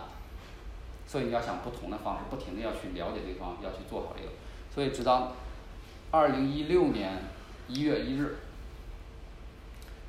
我们要去做一个很重要的一个补贴，就是要跟 Uber 做一个想要做一个决战，但是好像是。我，没记错的话，那次事故是发生在了二零一一五年十二月三十一日，我们宕机了一段时间。这个事故还挺大的，大家还发了那个通告，这个应该是有有了解，在国内应该有接触过。对，所以那次宕机之后，一月一日，我们那个一月一日，我整整花了一周时间，七天跑了六个城市，五个城市，我去看了不同的补贴策略和我的分配效率。我平衡在这个过程中，司机到底是什么因素决策了他？就是平均每天可能要在工作二十个小时左右吧，就是回酒店睡个觉，甚至在飞机上睡个觉，就去了下一个城市，第二天起来就不行。然后在那之前的一周时间去做了，然后最后做了一些调整，在我们分配上，在我们决策上做了一些调整。然后快车这个时候他们有一个决策，但是那个快车在一五一五年的。十月还是八月？十月，十月上了拼车，上了拼车这样一个项目，对，因为就是还是发现运力不够嘛，就不管怎么样，这个运力一直都不够，尤其是最典型就是在高峰期，就是极其的缺乏，所以可能出租车北京市几万辆，哎，出租车是几万辆？七万多辆还是八万多辆？我记得是几万辆，然后不够，加上专车那个时候专车快车可能也得有七八万辆，接近十万辆专车不够。对竞争对手那边可能也得有三三到五万这样的一个比例，就是运力在平衡的情况下可能也得五万多，还是不够。就是你就发现就无无论如何都不够，因为所有人都在打车，因为很简单，我打车不花钱，回家上下班可能花个五块五块钱三块钱，我花三块钱坐公交和我花三块钱坐车，我选哪个？我肯定花三块钱坐车对吗？我坐公交我要挤，我要很多人，我还要不停，反正都要堵，我就坐着呗，都最终钱是一样的，所以这样下来就就就是大家都会选择，然后运力不停的在上涨，就是那个需求不停在上升，运力却没有。然后呃，到一六年，应该是到一六年的一月一号，我们在几个最重要的城市，北京、上海、杭州、成都，就是 Uber 在全球订单排名前几的前世世界上前几的城市，我们均取得了最终的一个压制性的一个订单比例。那压制就可能我们举个简单例子，我们认为三比一到四比一这样的一个空间下，它就已经没有再有什么接下来的生存生存余地了。对，所以那个时候 Uber 的战略就发现它的拼车就发力很猛，它不停的要去做拼车，专车快车我跟你打了，我要跟你打拼车。所以在快车服务下，我们就衍生了拼车体系，我们要怎么去追逐对方？因为作为前面有个大哥，我们作为后来者我们要追逐他，我们不停的在追逐对方。其实无论是在竞争环境还是怎么样，我们一直是以追逐的姿态来去做。但我们在这里边儿会，在拼车，我们在去追逐的过程中，我们就要去调研的是什么？它的定价策略是什么？它的分配的比匹配关系是什么？最终我们应该如何去做才能提高到这样的一个成本，来来来把来降低我们成本，来提高这样的一个成交成交效率。所以在这个里面，我拼车我整个的体系就基本是我在做了，然后专车快车从指派，从抢单到指派也是我在做了。然后最早的呃从直线距离变成路面距离，甚至一些司机的某些特征，甚至一些抢单，甚至拨单的一些特征。然后我们播播报的一些里面还涉及了很多专利，这面都是我在逐渐逐渐一直细化到这块儿。然后在这个抢拼车这块儿，他们有一个团队做出来之后，然后把这个拼车交过来了，但基本上我们都是重构了所有的一套体系，包括订单的分配逻辑全部重构，然后到后期。我想你刚刚说的你用过的那些拼车策略，你是怎么怎么去做这样的一个就是就是自己打打车吗？对。自己打车是一方面，就很重要的是你要把它的整个产品逻辑，我就像我要刷到他的钱，我如何去把他的策略全都了解到，我才能刷到他的钱，而且他还不会判责我有问题。所以就是你要不停的去试，我们最我们用的最傻的方法就是，但是是最有效的，就是尝试去做它的用户去尝试它，去把它的每一个环节点都搞得明明白白的。那需要大量的数据，数据怎么来？一是你自己，二是你发动所有的人去帮你去采集这个数据，但是不是所有人采集完数据就能看出东西来，这个东西就很重要了。到底你采集完这东西有没有价值？应该怎么采？你要怎么去设计这条采采集数据的逻辑？都是你需要去亲自去把这套设计清楚，才能帮助到你自己真正有价值的。因为不是说我想想我试试就可以了，我就了解了，啊我分析不太合适。前期你要设计很多东西，我我设计这一步，我做这样的一个环境。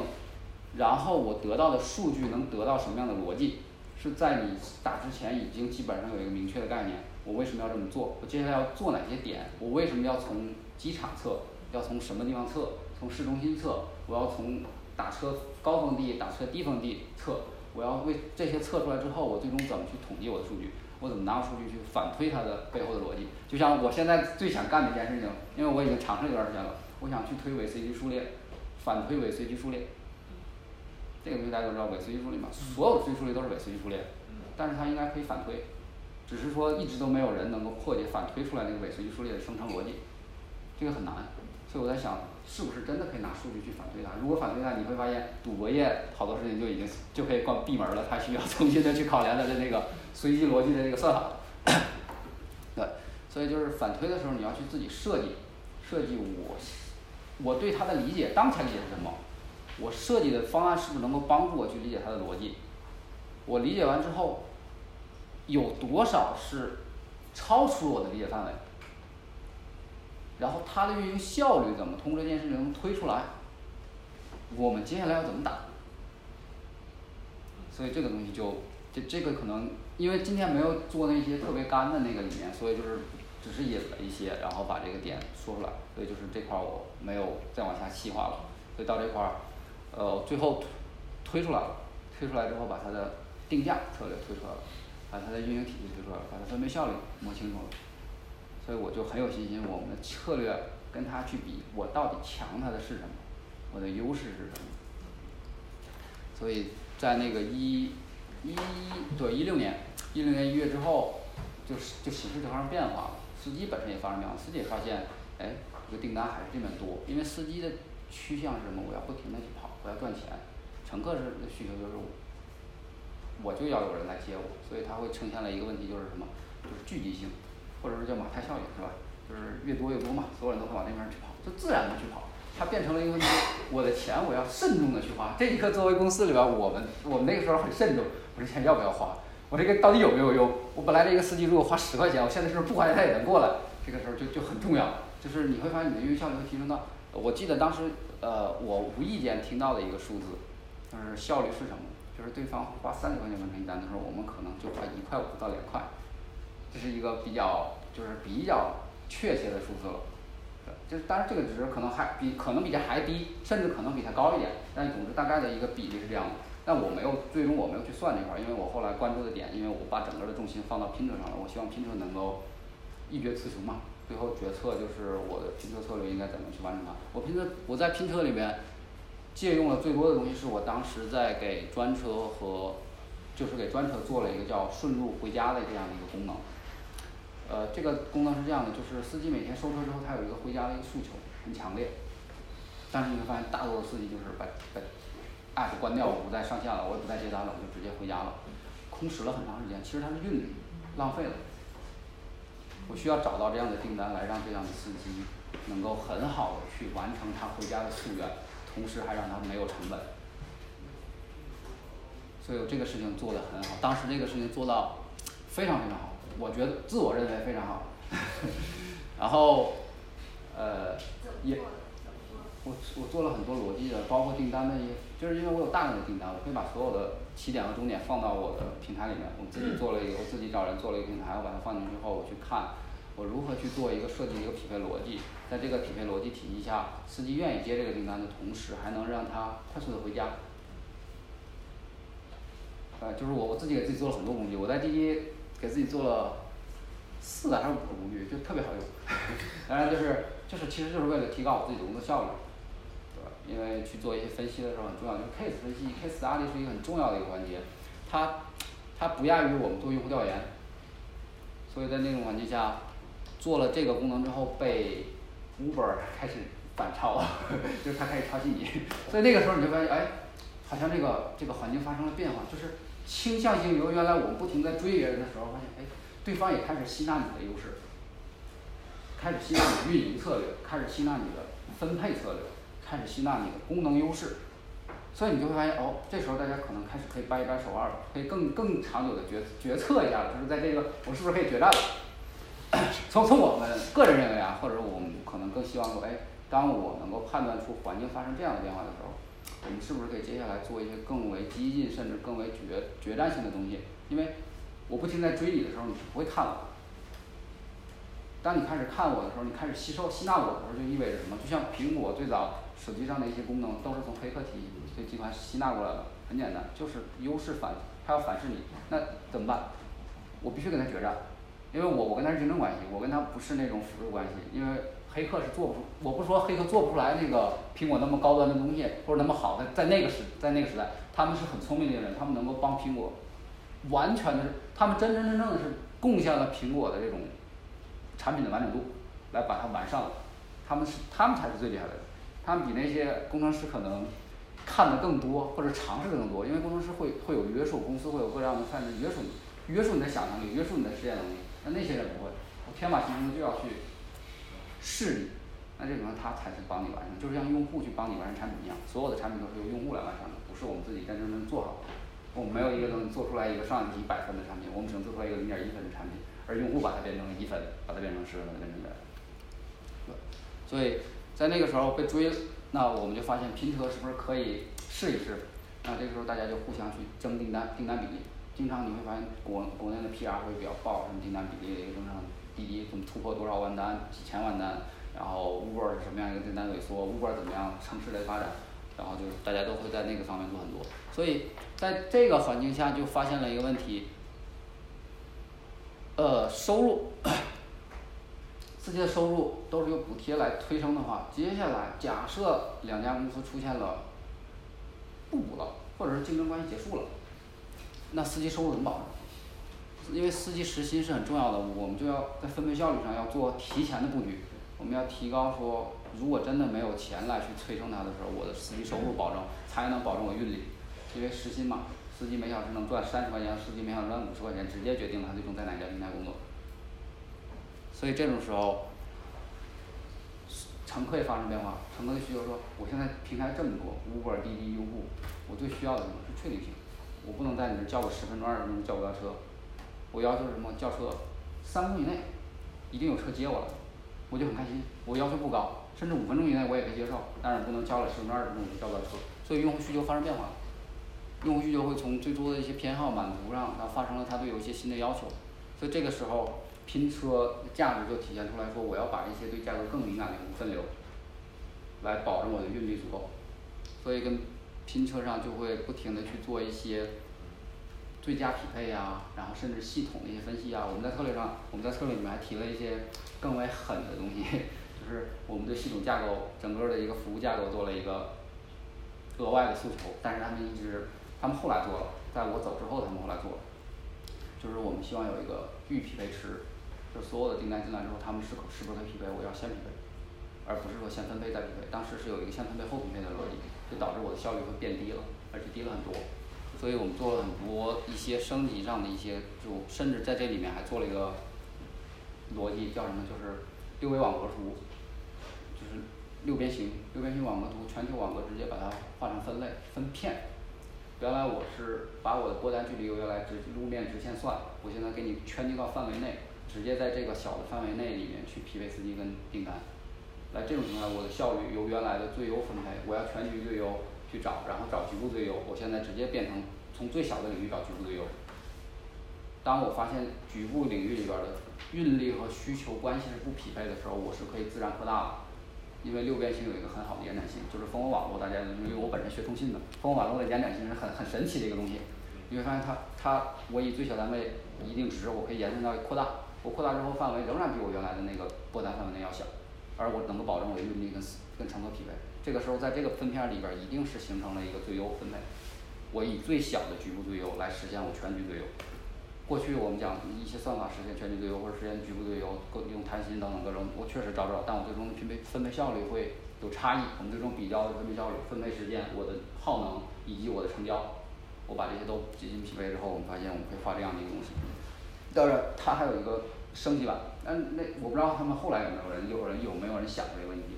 因为这个升级版是什么？就是我过去是把全球去分开了，我用六维网格去直接把它分成了这么多片，但其实我完全不用去再分，我再往上细化成什么，我把路网分到片里面去，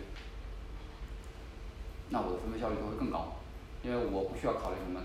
所有订单已经在路上，车也已经在路上，因为我在全局里边我要去算，我要去算我这个距离边界等等，我最后只有最后只生成了片儿这一个片儿里边只有有效面积就是路网面积。因为订单在路上，车也在路上，你把它的什么算的一些距离的关系都会发生变化。但是这个这这这个可能有一些就是需要去理解，因为它是从地理地理里面尝试从地理里面去看到这个问题，因为你想我的是我的最无用的东西是什么？隔了一条江，长江，长江这边和长江那边这个距离可能就是会涉及到订单在这里边会涉及到这个订单要分到那边去，因为它有些地方窄，距离将够，但是如果划了一片之后，那些区是没用的，直接就划掉了，它不会去做任何的直接就就去掉了，所以它不会有任何的分配的一个关系存在。然后如果你的那个地理问题，如果你把路网放上去的话，你会发现你的有效面积又降低了，就把你的那些无效的东西去掉，你的分配效率自然就会提升。然后这里面我们做我们做完这个之后，那我们跟快车和 Uber 的一个竞争是在六月之后，呃应该是在五月六月，差不多他们就基本上没有什么实际的竞争压力了我们，因为那个时候的拼车订单也是出现了一个压制性的一个情增长，他们的城市经理他们出现大范围的城市经理更换，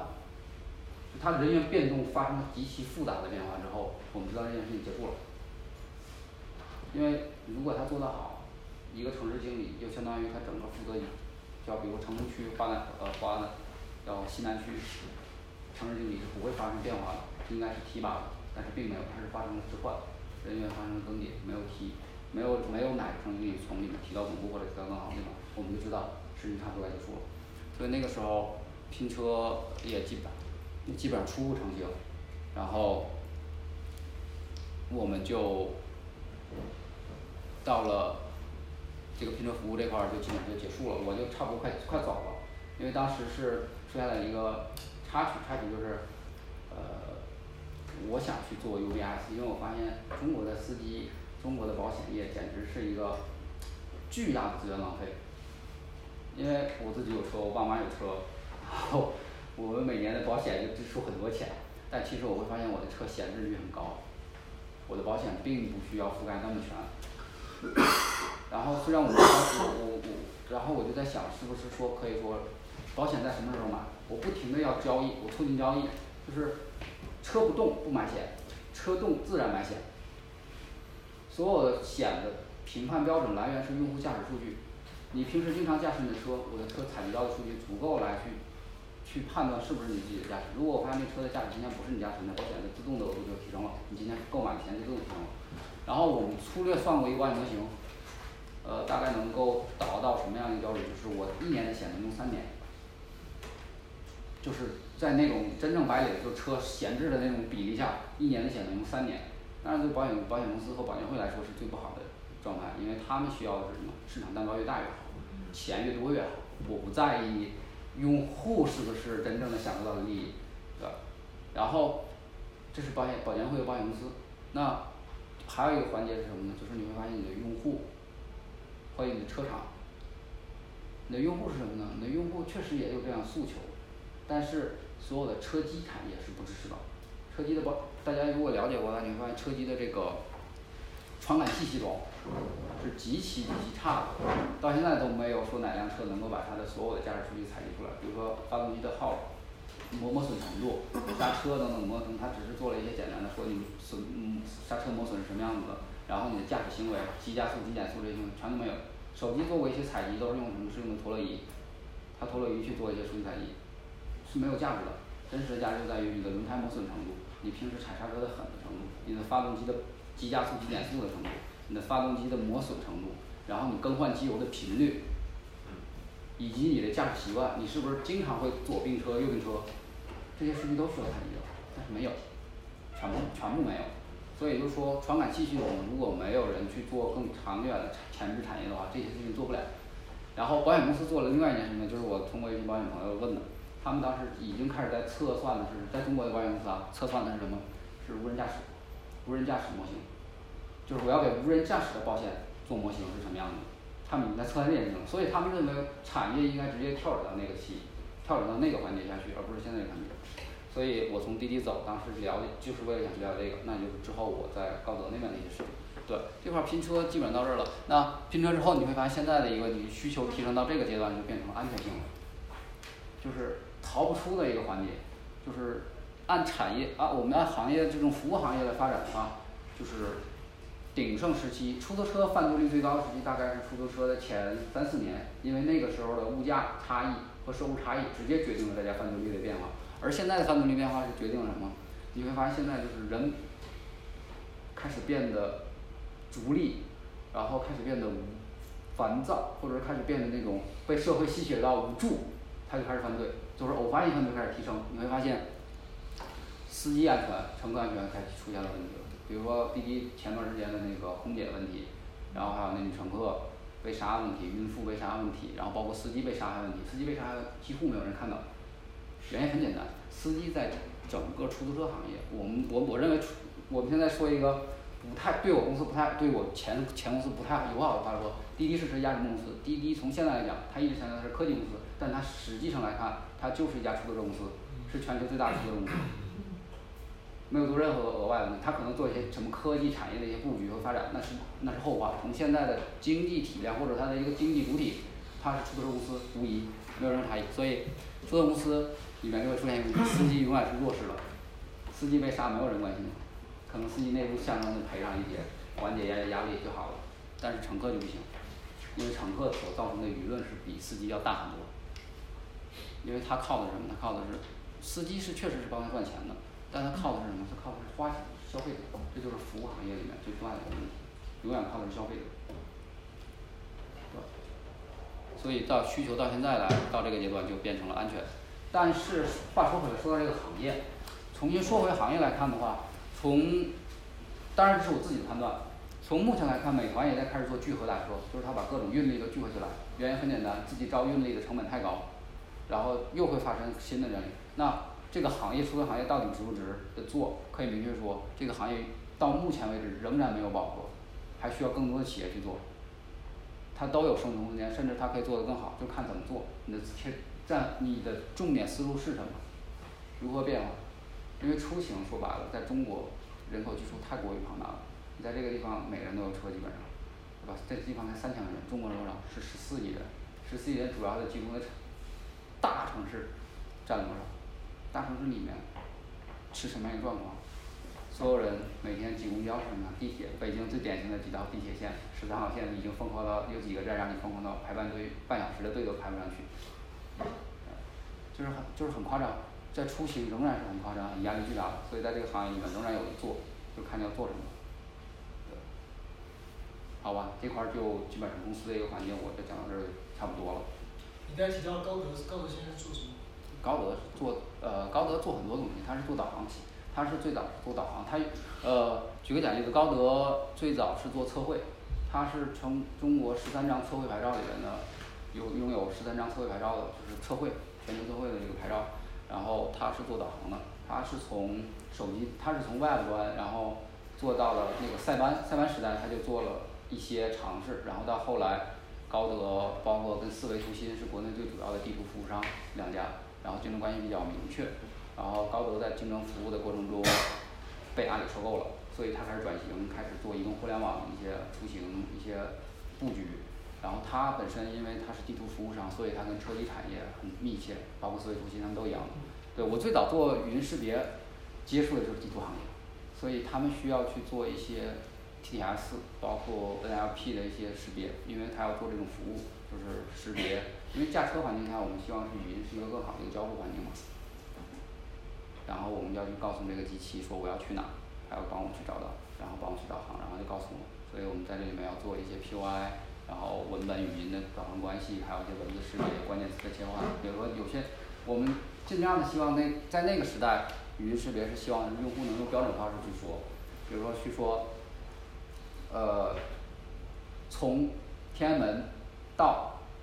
北京语言大学。我们希望他这样说，因为我们切词切词那套算法受了很大的一个制约，就是语音识别的飞速发展过程中也会有一个有有一个很重要的一个节点，就是切词开始变得准确的时候，你的关键词提取就开始变得更有价值和意义，机器也能更好的理解你的关键词是什么。所以在那个时代接触了很多地图产业，所以地图产业也知道了一些，对我对地图产业原来也做过一些设想，但是呃基于我对于那个行业的。停留的时间比较短，也并不是真心想去做更好的那个地图服务，所以我后来就很很轻易的就从里面出来了。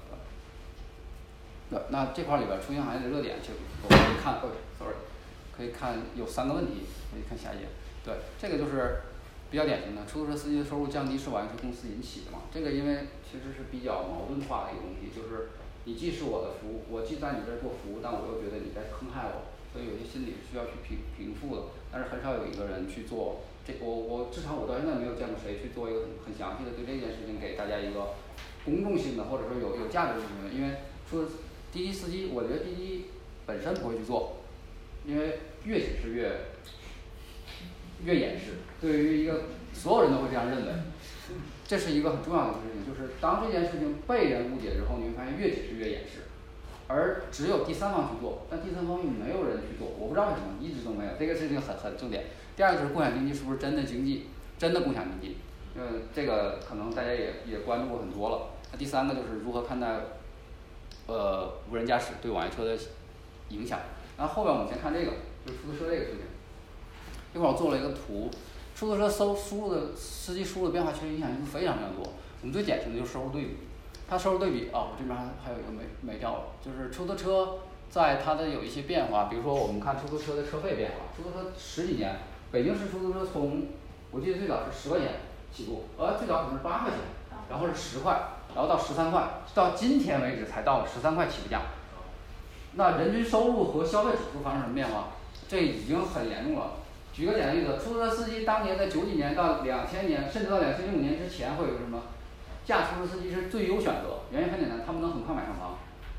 北京房价在那个之前几千块钱，他们一个月拉出来的活儿能买几平米，没有人有那么高的收入，所以他们会发现他们收入发生变化是在更在购买力上是远远远发生变化。他现在可能也还赚七八千，甚至有些可能还能赚一万多，但是他现在一万块钱能买什么？这是一个最最典型的一个问题。第二个问题就是它的成本，运营成本变化，车费，就我们典型的就是份子钱，份子钱的变化是出租车司机要了命的东西，平均每天睁开眼可能就欠了几百块钱，对吧？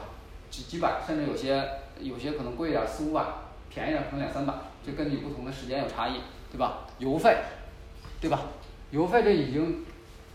有目共睹，北京市就整个中国的油费是一直在往上涨，所以这个里面的成本也很高。然后还有就是什么？还有它的养车费用，你会发现养车费用是一直在上升的。嗯，我不知道在这面能养车的成本，但是在国内我就明显感觉到，就是我做一次保养，我要不停的去找我最好最优的一个环节。后来是我我爸爸，我爸爸在这方面，因为我们家在车里面做了很多，就以前做了很多，所以他很了解。我自己保养车费一般情况下就是两千多，像我爸去四百块钱，一模一样，甚至比我的那些还好。因为他对产业整个里面产业链，甚至每一个环节配件从哪里面走，怎么来，他很清楚。所以我的车后来就全部交给我爸去解决，但是我那个时候就发现啊，这里面太夸张了。那出租车司机怎么办？出租车司机就周边，他们平均每五千公里就要保养一次车，那他的整个保养频率要比我们高很多，然后他的支出，他的车的磨损，他的备胎换的频率也要比我们高，他们只能不停的去找更便宜地方来去保证他的车正常运行。车碰了之后维修，维修成本你也知道，无论如何维修成本在上涨，不管怎么，它找再便宜的地方也在上涨。所以这就是他们这里面可以看到它这个运营成本的变化，还有就是交通变化。交通变化，我最深的感受就是北京十年的交通变化。我开车在北京十年的感觉就是，我原来可能从我们家去学校半小时，现在我可能需要最严重的时候可能得需要一个半小时两个小时才能到。我们家在东四环，学校在北三环，所以其实不算不不算远的距离，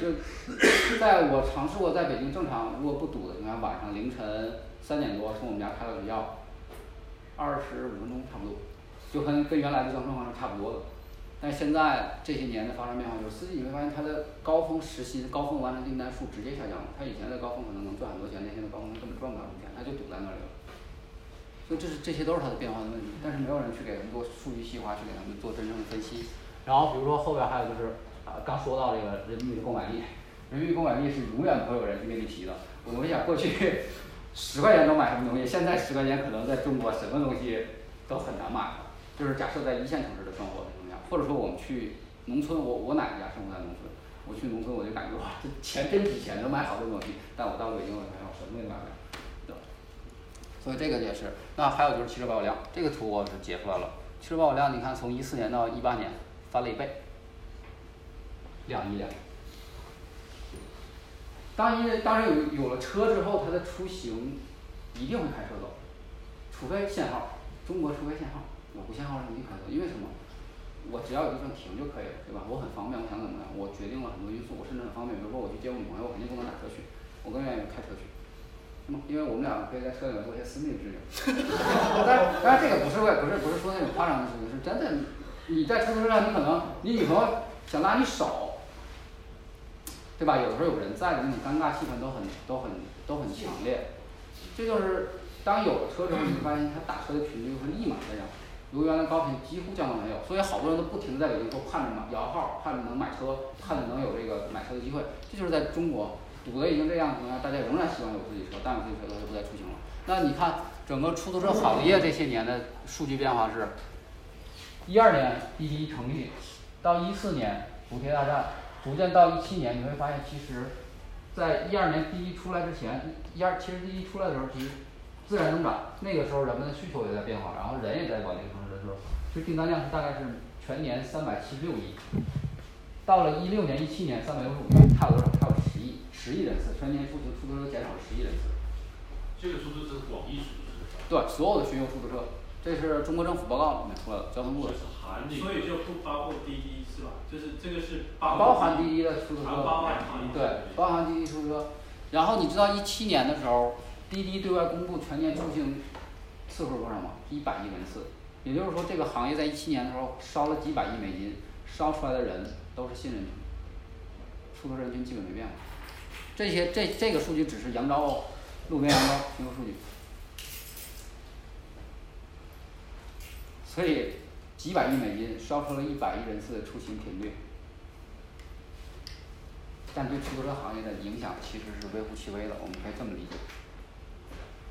然后在后面我们可以看到一些消费的结构，其实消费者结构变化比较严明明显，就是新人群涌现的比较明显嘛。过去的一些打出租车还会打出租车，新中心比如说现在的上班族白领，他们刚刚说哎哪方便用哪个嘛，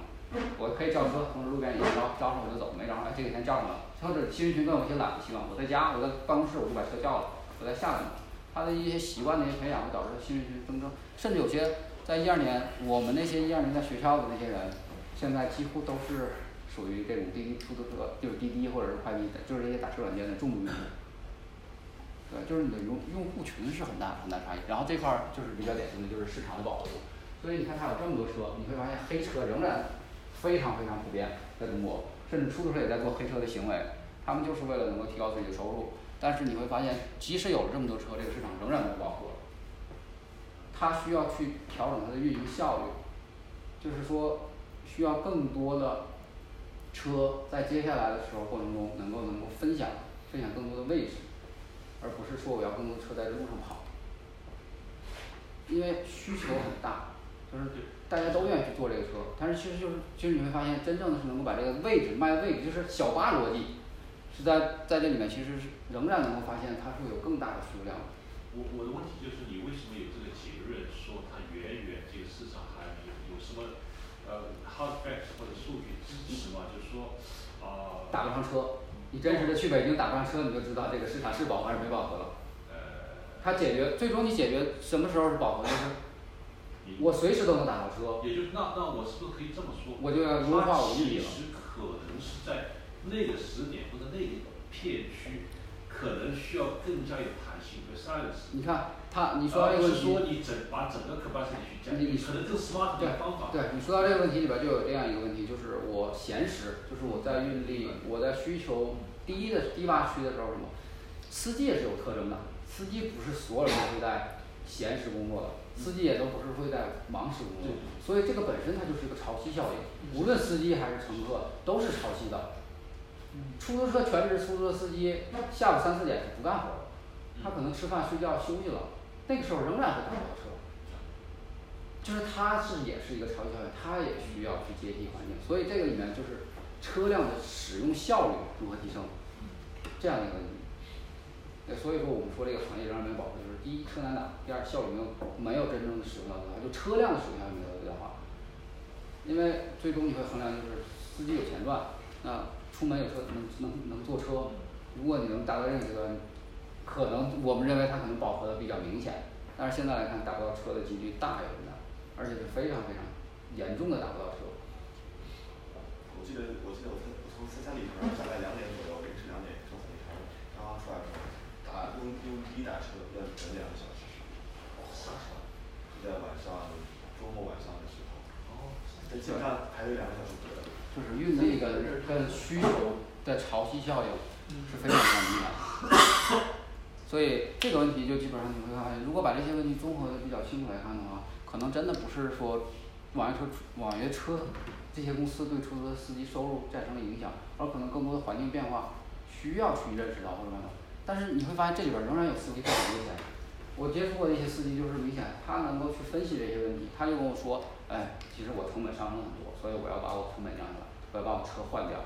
换成那种汽运，我不用油了。然后这是第一，第二他就会说，哎，我我接单的问题我也要需要去调整，我不仅我在什么时候用滴滴，什么时间段不用滴滴，我在什么情况下来去滴滴是我的补充，还是说滴滴是我的主力，他在这里面也自己加入了自己的决策。所以你会发现他们的生活仍然很好，而抱怨的几乎会有大部分声音来源的时候，其实他们可能我每个月可能赚下来四五千块钱，五六千块钱很辛苦，然后我不停跑，我接我接的单又不好，然后他就会有各种各样的抱怨。因为最终平衡的是这样，就是每个行业都有聪明人，就是聪明人怎么找出来，他怎么在这个聪明行业里发展下去的问题，这个事情就很重要。我补充一点，就是说我我发现其实是也应该也是蛮蛮蛮多的，就是就是携程专门做的是机场的接送，对对吧？我觉得叫细分领域就很多他他们其实很多时候这种司机他在做这个东西，其实自己也在不断调整自己的一个策略。然后咱不能说是运营策略，就是说他想调自己自己的一个赚钱的方式。嗯，这样像他们很多人就不去做这种出租车了，他就专门做机场，他一个月收入也是也是不错的。就是调整，就是领域细分，在出行领域还能细分很多，比如说这种旅游的这种情况下，那包车，怎么包车？比如说情侣去了一个异地，或者是单个人去一个地方玩儿，我就希望能够有一辆专车一直服务于我，我一天的一个成本是什么样的，所有人都轻松。这个领域有没有人细分？我携程可能细分的现在细分的是机场，那在这个领域包车领域有没有细分？呃全球里面这个体系，我去柬埔寨玩的时候，我就最需要的就是包车，所以我能解决包车的问题，我就觉得很爽。不能解决包车呢，我出去那地方太热了，我也受不了。比如东南亚我一般都一般都不去，太热了，我实在受不了。所以你会选择 O K，那我们去凉快的地方，你比如说我我我们要去看极光，公园儿看极光那怎么办？看极光的地方就包车就很难，特别的难。那这种里面服务行业里面你们延伸的话，出去这也是出行率，这是很明显出行率，而且在游客大量的情况下，这种出行领域的这种收入是极高的。出行尤其是旅游旅游产业里出行行业和它旅游的这个潮汐是一样的，就是三个月吃一年嗯是一样的，所以看怎么赚，大家看怎么玩，对吧？那你分析那个加拿大或者多伦多这个租车唉饱和程度，这个这个我可真不太敢分析，因为上次我你有没有感觉我有我有一些感觉，但是我我还不太不太敢分析因为我的接受接我对这边的用户的了解程度还是有限的，这是第一。第二就是我对一个实际情况还是有些偏差的，所以我上次跟丹丹尼就五幺的聊了很多，对吧？呃我聊了很多，就是我聊的就是什么用户习惯，对于互联网的一些诉求，然后甚至说他们的一个这边的一个这个池就是我我们会讲养鱼，还有这种就是人就是鱼嘛，就是这个池子是什么样子的，这个池子是我能一竿见底的，还是说我这里边鱼丰富到我不用考虑水深，所以这这是不一样的，我确实这个没办法给你明确，但是我看到一些应该就是说打车在这里面很好做，有些 uber 司机其实赚了很多，非常非常多，他的收入甚至比他上班还要多，他可以转成自雇，因为 uber 还提供了这边一些自雇的一些环境，然后甚至一些避税的环境，会导致他他原来购买的产品由消费啊后边儿会讲到，会会有发生什么变化，就是把消费品变成了生产资料，然后导致了他避税的各个方面，他的收入发生调整，所以这个是国情不同，环境不一样，我们要综合去看待它。所以这个问题我就只是把它列出来了，我也没有给结论，我只是说我们需要看待这么多问题，然后我列了一些比较有有有准确的数据，因为这个数据有些数据我是之前分析过的，因为我我们想做产彩票的时候，就是分析了这些人群的一些东西，包括车的一些问题，我们就结合了好多点，然后我们分析了好多交通的数据，所有些数据我们都分析过了，只是说我那份报告找不到了，我也不知道怎么就没了，所以这些数据我有印象了我就找回来了，对。对，那这个问题就是基本上是可以说我们可以更全，这也是一种方法论，就是我应该怎么去看问题，然后我们去跟。那这个问题就是从经济角度，共享经济，我的结论是不存在的，因为共享和租赁定义基本一样，大家都是分享使用权，但唯一差别就是付费和不付费的问题，可能唯一差异就是这样。所以我我我讲的一个这里边经济学，我相信肯定各位有很多大拿，我只是说基于我自己的理解，然后。以物易物是经济活动的基础，这件事情经济发展今天，人们对物质的需求是一直在增加的，从来没有降低。不是，我是觉得这个这个呃这个你这句共享经济不存在的，对，是建立在就是大家现在市面上市面上所说的，我这块儿的这个可能确实引起歧义的话，我要解释一下，就是我们市面上所谈论的所有共享经济企业，它以比如说我举个典型，就是五宝、滴滴、Airbnb，还有那个打比方啊单共享单车，共享单车全算上，这些体这些企业特指就先咱们就先限定于我们市场能够定义的这些企业，他们不是共享经济。因为我举个简单例子，我在里面说到第一个问题就是以物易物的是经济活动基础。我们当今在这个社会上，我们仍然保持了以物易物的一个最根本的需求。你任何时候你都希望你的付出是有回报的。但是他我我想插一句，就是说他也没有说他啊这个 Uber 或者是这种什么呃这个单车，他就不是以物，他他没有说，亲爱的，我这个不是以物易物，我是共享经济。然后你说你这个东西以物易物是那个，你用这个论点来攻击他的这个，呃这个这个论据来攻击我因为这后边还有，就是这里边儿，因为你要把它拆开，首先是共享这件事情，什么是共享，什么是经济？那以物易物是经济活动的基础，我特意强调这件事情。而共享经济里边最重要突出的是经济，经济活动的核心是什么？是创造价值，它是这样一个体系下来的。在经济核心里边那边儿，逐利才是所有的经济活动生存的空间。所以你会发现，共享经济现在我们所谓共享和租赁，我特意在前面说了一句话，就是共享和租赁，大家共享和租赁，大家可以看一下定义，其实几乎一样。所以大家用了一个更更好听的名词，就是要分享使用权。对，对，所以说白了，现在的共享经济是什么？是租赁经济。就像民宿嘛，就本来一个房子你要是是，假如说是放在共享经济里面，民宿管就你以为是你就不用买下这个所有人一起用这个房子，完了谁都不用请，不可能的事情。这个房子到最后到最后还是要你物欲光。没没有人说没有人说不付钱，我只是想说，因为有大家的 common share 这个东西，它的使用权，我可以不拥有，使我的 operation 成本更低。这个同意，这个同意。所所以后边儿，你看后边后边我们会说你刚说的那个关于运营成本的事情。所以说我们我们认为就是在今天我们其实对物质的需求仍然在增加的，每个人对物质的占有欲一直没有降低。这个是最核心的一个基础，就是它永远不会改变。只要是经济活动，它的基础就是以物易物。我们愿意拿以物易物换取的东西是什么？我用可以愿意时间、用精力去用我的能力去换取金钱，金钱是什么？是媒介，是购买是可以购买东西的。但最终我是拿它去买回来我想要的其他东西。买回来其他服务，其实还是以。我用了我不同的东西，只不过是我暂存在了某一个媒介中，然后再用媒介再转换回来。所以它不是共享。因为共享跟特别说的，我想说的就是这不是共享经济，这叫租赁经济。那第二个问题就是说，经济活动的核心是创造价值。为什么？因为经济活动中是以劳动力和生产资料来换取商品和服务，这个是一直没有改变。在经济活动中，共享使用权是一个伪命题，所以它不是共享使用，它是什么？它是你付费付费使用。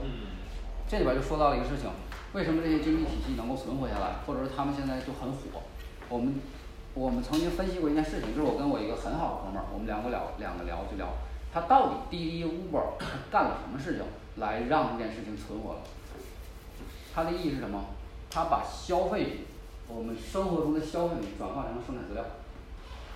我不知道这件事情大家能不能理解，就是消费品是没有意义的，说买完之后就我自我享受，做消费服务的。最后它就最终报废，然后消它的价值消失，但是它变成生产资料之后，它变成了什么？生产资料是可以在经济活动中创造价值的。呃，但这个观点还只是从呃实际的方向上做这个分析。对于顾客方面的话，他们其实有一个很好的价值，就是节省下来时间和寻找寻找一个很好的我我我我我没有讲那个乘客，因为经济活动里边，顾客是消费者嘛，消费者他是节省时间的。可以不用这些东西也是可以的，对，就是如果你只是为了去满足消费的话，我们可以理解，就是我我花钱，我其实就是为了找那种服务的一个体系，我只要有就可以了，我不我不考虑你是到底是什么还是 还是什么共享，没有的，对吧？我我我，当然这是我自己浅显理解啊，大家可不同意见是可以可以那个什么的，就是。就是这些以共享经济存活的一些公司，Airbnb 这些，他们除了数据和广告之外，还能怎么赚钱？你想问他们赚钱是吗？就是他从哪里赚钱？他当然先你看我先我先卖数据，那还有还可以怎么赚钱？对，我先说这个嘛，这个里面我说经济活动的这个问题先，我最后再继续往下说，它还可以怎么赚钱嘛？那经济活动核心创造价值的话，你就会发现，我既然参与到经济活动的时候，我就是把我的原来的消费品，既然能转换成资料，我就参与经济活动，我能创造价值，我就愿意参与。这就是车主或者是这种房主出现大量的参与进这个经济活动中中间来，那他要求什么？我要换得的是利益，对吧？对于公司来讲是什么？逐利才是生存空间。因为它只有利润，这些公司才能存活，才能继续提供这样服务。所以他把他原本需要消耗在生产资料上的成本转嫁给了谁？转嫁给了我们前面的这些参与者，转嫁给了这些消费品。因为我确实帮了你，你在这个平台里边你防了我，我的生产成本降低之后，那我们认为什么？经济活动中的直接利润来源从来都不是提高价格，而是降低成本，这是降低成本最好的手段。所有人都参与进来，所有人都是提供了我的生产类资料，这些成本都不是我掏的，你们自己花的，你只需把你的成本自己赚回来，你自己的钱就可以了。所以回过来说到这个问题，说他们怎么赚钱，这个其实人就是钱。我不知道这个这个事情能不能回答这个问题，就是人就是钱。人的时人的时间和精力就是钱。人就是钱，他我只要能有人在我这里边儿产生活动，在我的活动区域内产生活动，他就有钱产生。那它具体的表现形式是什么？还是广告数据？就 Airbnb 我三月份去温哥华订了大概两千多块钱，就是 Airbnb 抽 service fee 是四百多。对，很高大概五百百分之二十抽的。这是这是我在提供服务，我为什么要抽这个钱？因为我为你提供服务，我帮你撮撮合成了交易，就相当于最简单的一个道理。你去买房，你找了房产经纪，你要不要给他钱？你是没给，但是房主给了，另外，他还对不对收一个那个什么清洁费，清洁费收一百多，实际上他什么都没干根不需要你的钱嘛。对其实它是双向的，这是你说的巧立名目也行。我我服务于你的时候，我既然我以公司形式服务于你，帮你赚钱的时候，你就要以服务回馈于我，以钱来回馈我，这是它的盈利的第一盈利的一种方式。第二就是说，你可认为说广告是不是可以赚钱？广告是可以赚钱，但广告在未来一定会发展成什么？只有在转化消费之后，才有人为这个广告付费，这才是广告的下一个阶段。现在阶段就是大家展示、点击、浏览，好，我付钱可以没问题，你你有人有曝光率就可以了。但是广告一定会发展到下一个阶段，是是这样的一个阶段，对吧？那你再说数据，数据的价值得是会用的人才有用，没有用的人你是卖不上钱的。你给人你给一个 RBB 的数据给我有用吗？有用，我可能会分析它字儿什么，但是给我媳妇儿就没用了。我媳妇儿可能说这数据给我有什么用啊？我的意思是说，就是你你 fee 啊，肯定是那些对你是不是共享经济，它都是这些，它都是这样赚钱的。我是说，共享经济这一块儿，当然就是你卖数据，你没有这个的话，我。所以我我我们想说的是，这些东西不是共享它是租赁经济。既然是租赁经济，就意味着它本身就是一个经济活动，它才是真正的经济。共享不是经济，它跟有关的经济这里边儿有问题，我一直不太理解。所以今天我把这个事情说，我说的也是不是很有那种很强的自信心去解释这个事情，因为我认为共享和经济本来是个矛盾的东西。共享是什么？我们可以重新理解一个共享，就是我是把这东西，哎，我有本书，你愿不愿意看？你先看，先拿看，看完再还给我就好了。就是我买完之后，我这个东西它就价值没有了，那我不是没有价值，是我持续在用，但是我可以愿意分享给你。甚至我买了一个汉堡，哎，我今天就坐这边了，跟你不用看，我一人分一半儿，我们两个一起吃了，我不介意。这叫 share，我我们常说我们从英文词里边叫 share，对吧？所以说总结一下，就是共享经济，经济是存在的，共享经济里面的共享是不存在的。对。我觉得这个是这样，这是字面上的你你怎么去练练 那我我们就是这样的因为因为他们拿因因为拿这个拿拿这个东西来去，在过去的那些年，其实讲了很多故事，赚了很多钱，所以经济活动中是需要有故事的。我今天想说这个问题，就是说我们其实，在自己的活动中，有些概念是可以拿过来去用，去为了去保证我的资金，甚至我的这个血液能够更新鲜，它是有价值的。所以这个东西也是希望说在可能在运营里边儿可能可以多考虑这些，就是整个产品方向，我怎么去在我让别人能接受我的时候，哎，有什么样一个爆点让别人觉得，因为从众，我在这里边儿可能涉及到一个我我之前的一个理解概念，就是叫拥那个乌合之众，大家的一个从众观念是什么？就是我对快消任何消息我都是快速消费，什么叫快消？就是好，我知道这个词就行了，具体的我不用管，因为它火，我能跟别人说共享经济就可以了。这是百分之八十的人，我猜测，因为这个数据只能是猜测，百分之八十的人是希望这样的，因为什么？这是大家在一些比较火的话题上有一些共同的谈资。那这个东西就是我要有我在做一个生意的时候，我需要有这样的东西来去促进我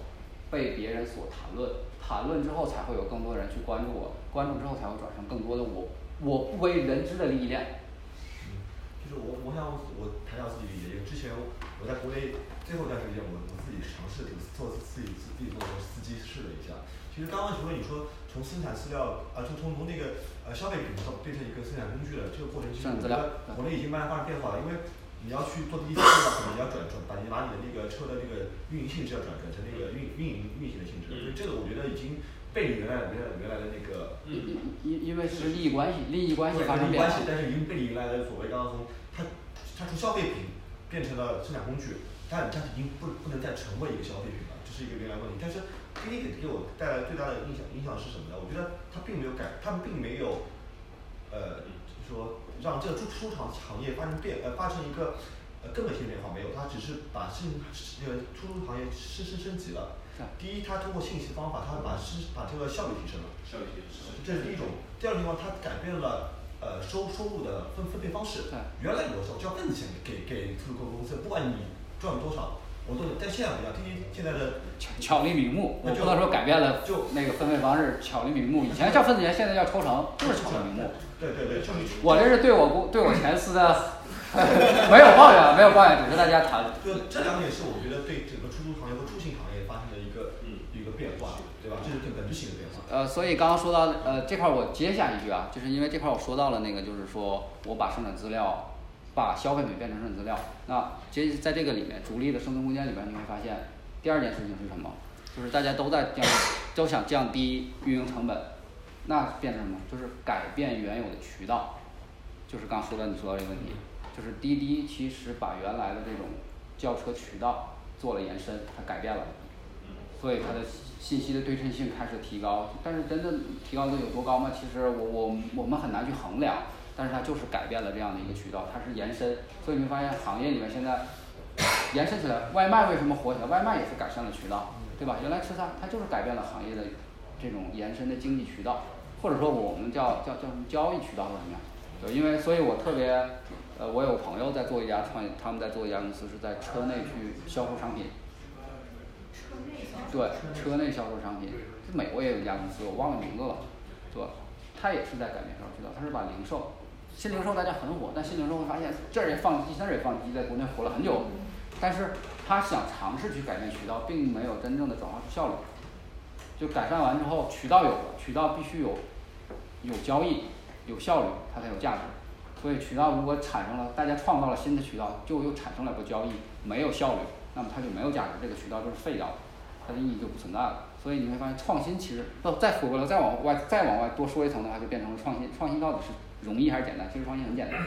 就是无非就是把铅笔上面加个橡皮。还有今天还有别的要分享？最后最后一个最后一页没有了，但是最后一个问题是那个网约车，就是无人驾驶。到底是不是对网约车有什么样的一个实际意义？这块儿我多说两句，就是只是我基于自己理解，因为我因为一直在做语音识别，也是属于算是人工智能领域里面的一块儿，但是我并不是完全看好无人驾驶，因为我举个最简单的例子，为什么无人驾驶到现在都没有在火车、地铁这种封闭环境下实现？大家可以先思考这个问题。因为说白了，我认为无人驾驶的一个接下来真正能够实现无人驾驶的话，整个交通环境是发生变化的。当前的道路是不支持的，它所面临的问题过于复杂。机器最终的识别效率也好，或者是那种什么探离效率也好，等等也好，如果真的变成那一天，你会发现它不如人运转的好。所有的人在这个餐里边运转，远远要高于机器的效率。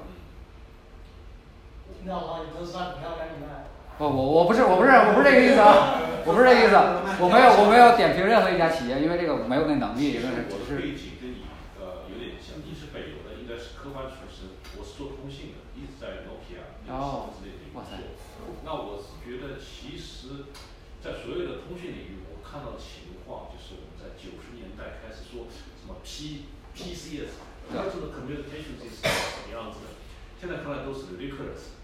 或者是宽带 ISDN 两 D 加 D 那个时候，我不知道你那个是理科的已经觉得那个已经是过时了。那它有一个，我觉得基本上技术发展的方向大方向啊，对，它是有一个看不准定理。对，你越是看好一个什么东西，说三 G TD-SCDMA 上来了不得了了，结果它垮了。移动当时搞个飞信，啊飞信不得了，垮了。所以实际上我的我的意思就是说，其实你越看重这种现在无人驾驶那个那个好，我倒觉得它可能就是这个这个方向未必是有多好。对。也不是是有些有些啊对对对，也也也不是。我说其实有这么个现象存在，它是有这种现象，就就是你不要把它当做开朗。我我我们就是这个这个最后的问题没有结论，大家就是畅所欲言，千万别千万别整起来，对。假装驾而且没有假装驾没有没有，我倒不是觉得他假装驾，那些人是真真实实做了很多分析、很多研究，他有很多 technical 和 statistics 各种 solid base，他他去做这个事情。他说我 TDS ADMI 要为什么要中国去发展这个东西？我为什么要去发展 PCS？那些人 I 全国一他发展了多少文章？那么几十年，他不是假的，我觉得他还真正的科学。真的在做研究。但是有时发展的方向呢，未必是这些人看得准的。他有时无心栽柳有时花，有意栽花他还不一定开，对吧？对，然后说到这个无人驾驶，无人驾驶最终真的如果是做下来的话，一定是车企来做出来的。你就想一个道理，苹果永远是让苹果的系统自己跑，它不会让塞班或者是让安卓去跑。原因很道理，原因很简单，如果这辆车我造出来被别人的系统控制着去跑的时候，我跟这车有什么关系吗？车厂的意义还存在吗？车厂就不存在了，我只是一个代工厂，我的价值就没有了。所以也有这样的公司现象，就是比如说在汽车行业的那个未来，它就没有自己任何的生产，它都是代工，降维代工。对对，并不并不看好未并来。并不看好未来。我跟你讲，我我我我就不点评未来这家公司，我们就说它的产品的话，真的很好吗？组组装组装品而已，组装品而已，没有没有没有那个。开来都在骂。核心的东西都都是不是别人的，你这种。我我在新能源领域里面沉浸了很长一段时间了，就是我一直在做氢能，就是氢能、氢气。氢气氢氢汽车加拿大加拿大有叫巴巴拉德的一家公司是做的很好的，它是做那种氢能的那个质子交换膜的。对，因为新能源我也在看，好不好不说，没办法点评。但是电能就是这种锂电，我个人觉得中国发展中，中国也做了这么多，投了上万亿，大家应该能看明白，其实相对于是一个伪命题。对，所以蔚来汽车本身就在做锂电，它在锂电到底能有什么大的突破，我不知道，这是它自己的能力或者它的科研能力的一个长度，长长项是什么我也不清楚。我虽然认识一些蔚来的朋友，但是我也没有深入了解过，因为我对它一点兴趣都不感。对，所以。我现在什么都没做，最最后的重点回归到现在，我在多伦多闲了三个月，然后每天就学习英语，因为那个有就是 language 这个问题，对吧？这个三十年接近一直在说中文，虽然能看懂一些英语文章，但是能够很很很很流利的说出来的时候，对于我来说是比较难的。我语言能力真的很差，我也知道自己在这方面不足，所以没事就学英语，多的时候就参加参加一些活动，然后能接触的人，比如说没事去找班尼上司，我根本就不是去面试，班尼一看就知道 你不是来面试的。我我说我其实是来面试的，但是就是跟他聊一聊，因为接触这些人才能聊到我不知道的东西，因为这个领域这个环境对我来说，我更多的需要去沉下心来去跟在座的各位都去学习这个环境是什么，这里的人们怎么看待这个社会，这个社会的发展中我应该注意什么样的细节，这些东西我还我现在是一个 baby，所以我我不敢轻易的对现在这个社会发表评论，但是我只能对我过去的经历，我能说我做过这些东西。牛逼的简历。啊，今天最后就是感谢大家。以后呃，以后再有机会可能会分享一些比较干的，比如说我们拿一些实例去看一下我们怎么做一个策略，在比如说我们在分配里面怎么做一个策略，对，因为呃之前跟那个郑哥我们俩聊过，就是方法论这个事情，先讲一些故事，就是把你过去这个经历，因为大家对这段可能不是很熟悉，有一些初步的概念，可能回去你们也会查一些历历历史上的一些资料去看一看，可能也会有一些相悖的东西，但是最终你会得到一个更全面的一个信息，说啊过去经历了这么多东西。那接下来可能会做一些方法论上的再去看，比如梳理我如何做这个营销策略。我们比如说做在分在拼车里边，我们是怎么看待拼车，我们怎么做了拼车，拼车里边我们都做了哪些工作，然后得出来的结论是什么，可能会做到更在细的一些这方面上去，对吧？但之后就就再逐渐再再去聊，再去看，好吧？好，最今天后追问一个问题，嗯，滴滴我不是很懂，但这边的 Uber 和 Lyft 都没有正式是是盈利。然后刚才有提到一个呃返利补贴补贴大战，那究竟公司的业务里面公司的财政里面有多少百分比，让你有估算有多少百分比是用来放在这个补补贴大战上的？呃，分阶段，每个阶段都不太一样，有些阶段可能就会很高，有些阶段就会很低。举个最高的时候大概到了一个什么样的百分比？呃，可以说融资最频繁的时候，可能大部分的钱都放到了补贴里面去。就是跟你你也能够看到它的融资频率。现在滴滴为什么融资这么慢？它一融就融一大笔钱，它它现金储备不足，很足，但它仍然要融钱，原因很简单，它很多的行业，比如它布局无人驾驶，这是一个很烧钱的行业，比如它布局了它它曾经发生了很多很多业务，这些业务有些人会被停掉，或者是自己业务会不行，这些都是需要钱的。所以在它主业务上它从来没有放松过，那也就是说主业务一旦需要书写，他会毫不犹豫的把钱放到这个主业务上来，让主业务在这个市场上屹立不倒。这是一个就是从战略角度来说，我不可能让别人把我的有生力量分化掉，我的有生力量永远是站在一个最直接的生产力上，就是我最有力量的。是说补贴补贴大家需要资源的时候，其实很多情况下需外部另外再融资，然后一整个融资拿来放在呃，那倒不至于，就是它决策是会会分很多种，比如说早期一四年之前那些融资可能大部分就要得有一大部分除了 cover 到那种运营开支以外，可能更多是在补贴这块儿。我刚才想问的是，你说百分之百还是百分之八十？啊，这个这很难，我我没办法，因为这是财政的事情，我没有做过财政的东西，我只能说，我一天花一千万，花两千万，我可能给你，我可能给你做不出来，但是你说让我给你这种财政，我给你出份财务报表，这个这有点太难为情了，真的。谢谢分享。哎，你这个事实是。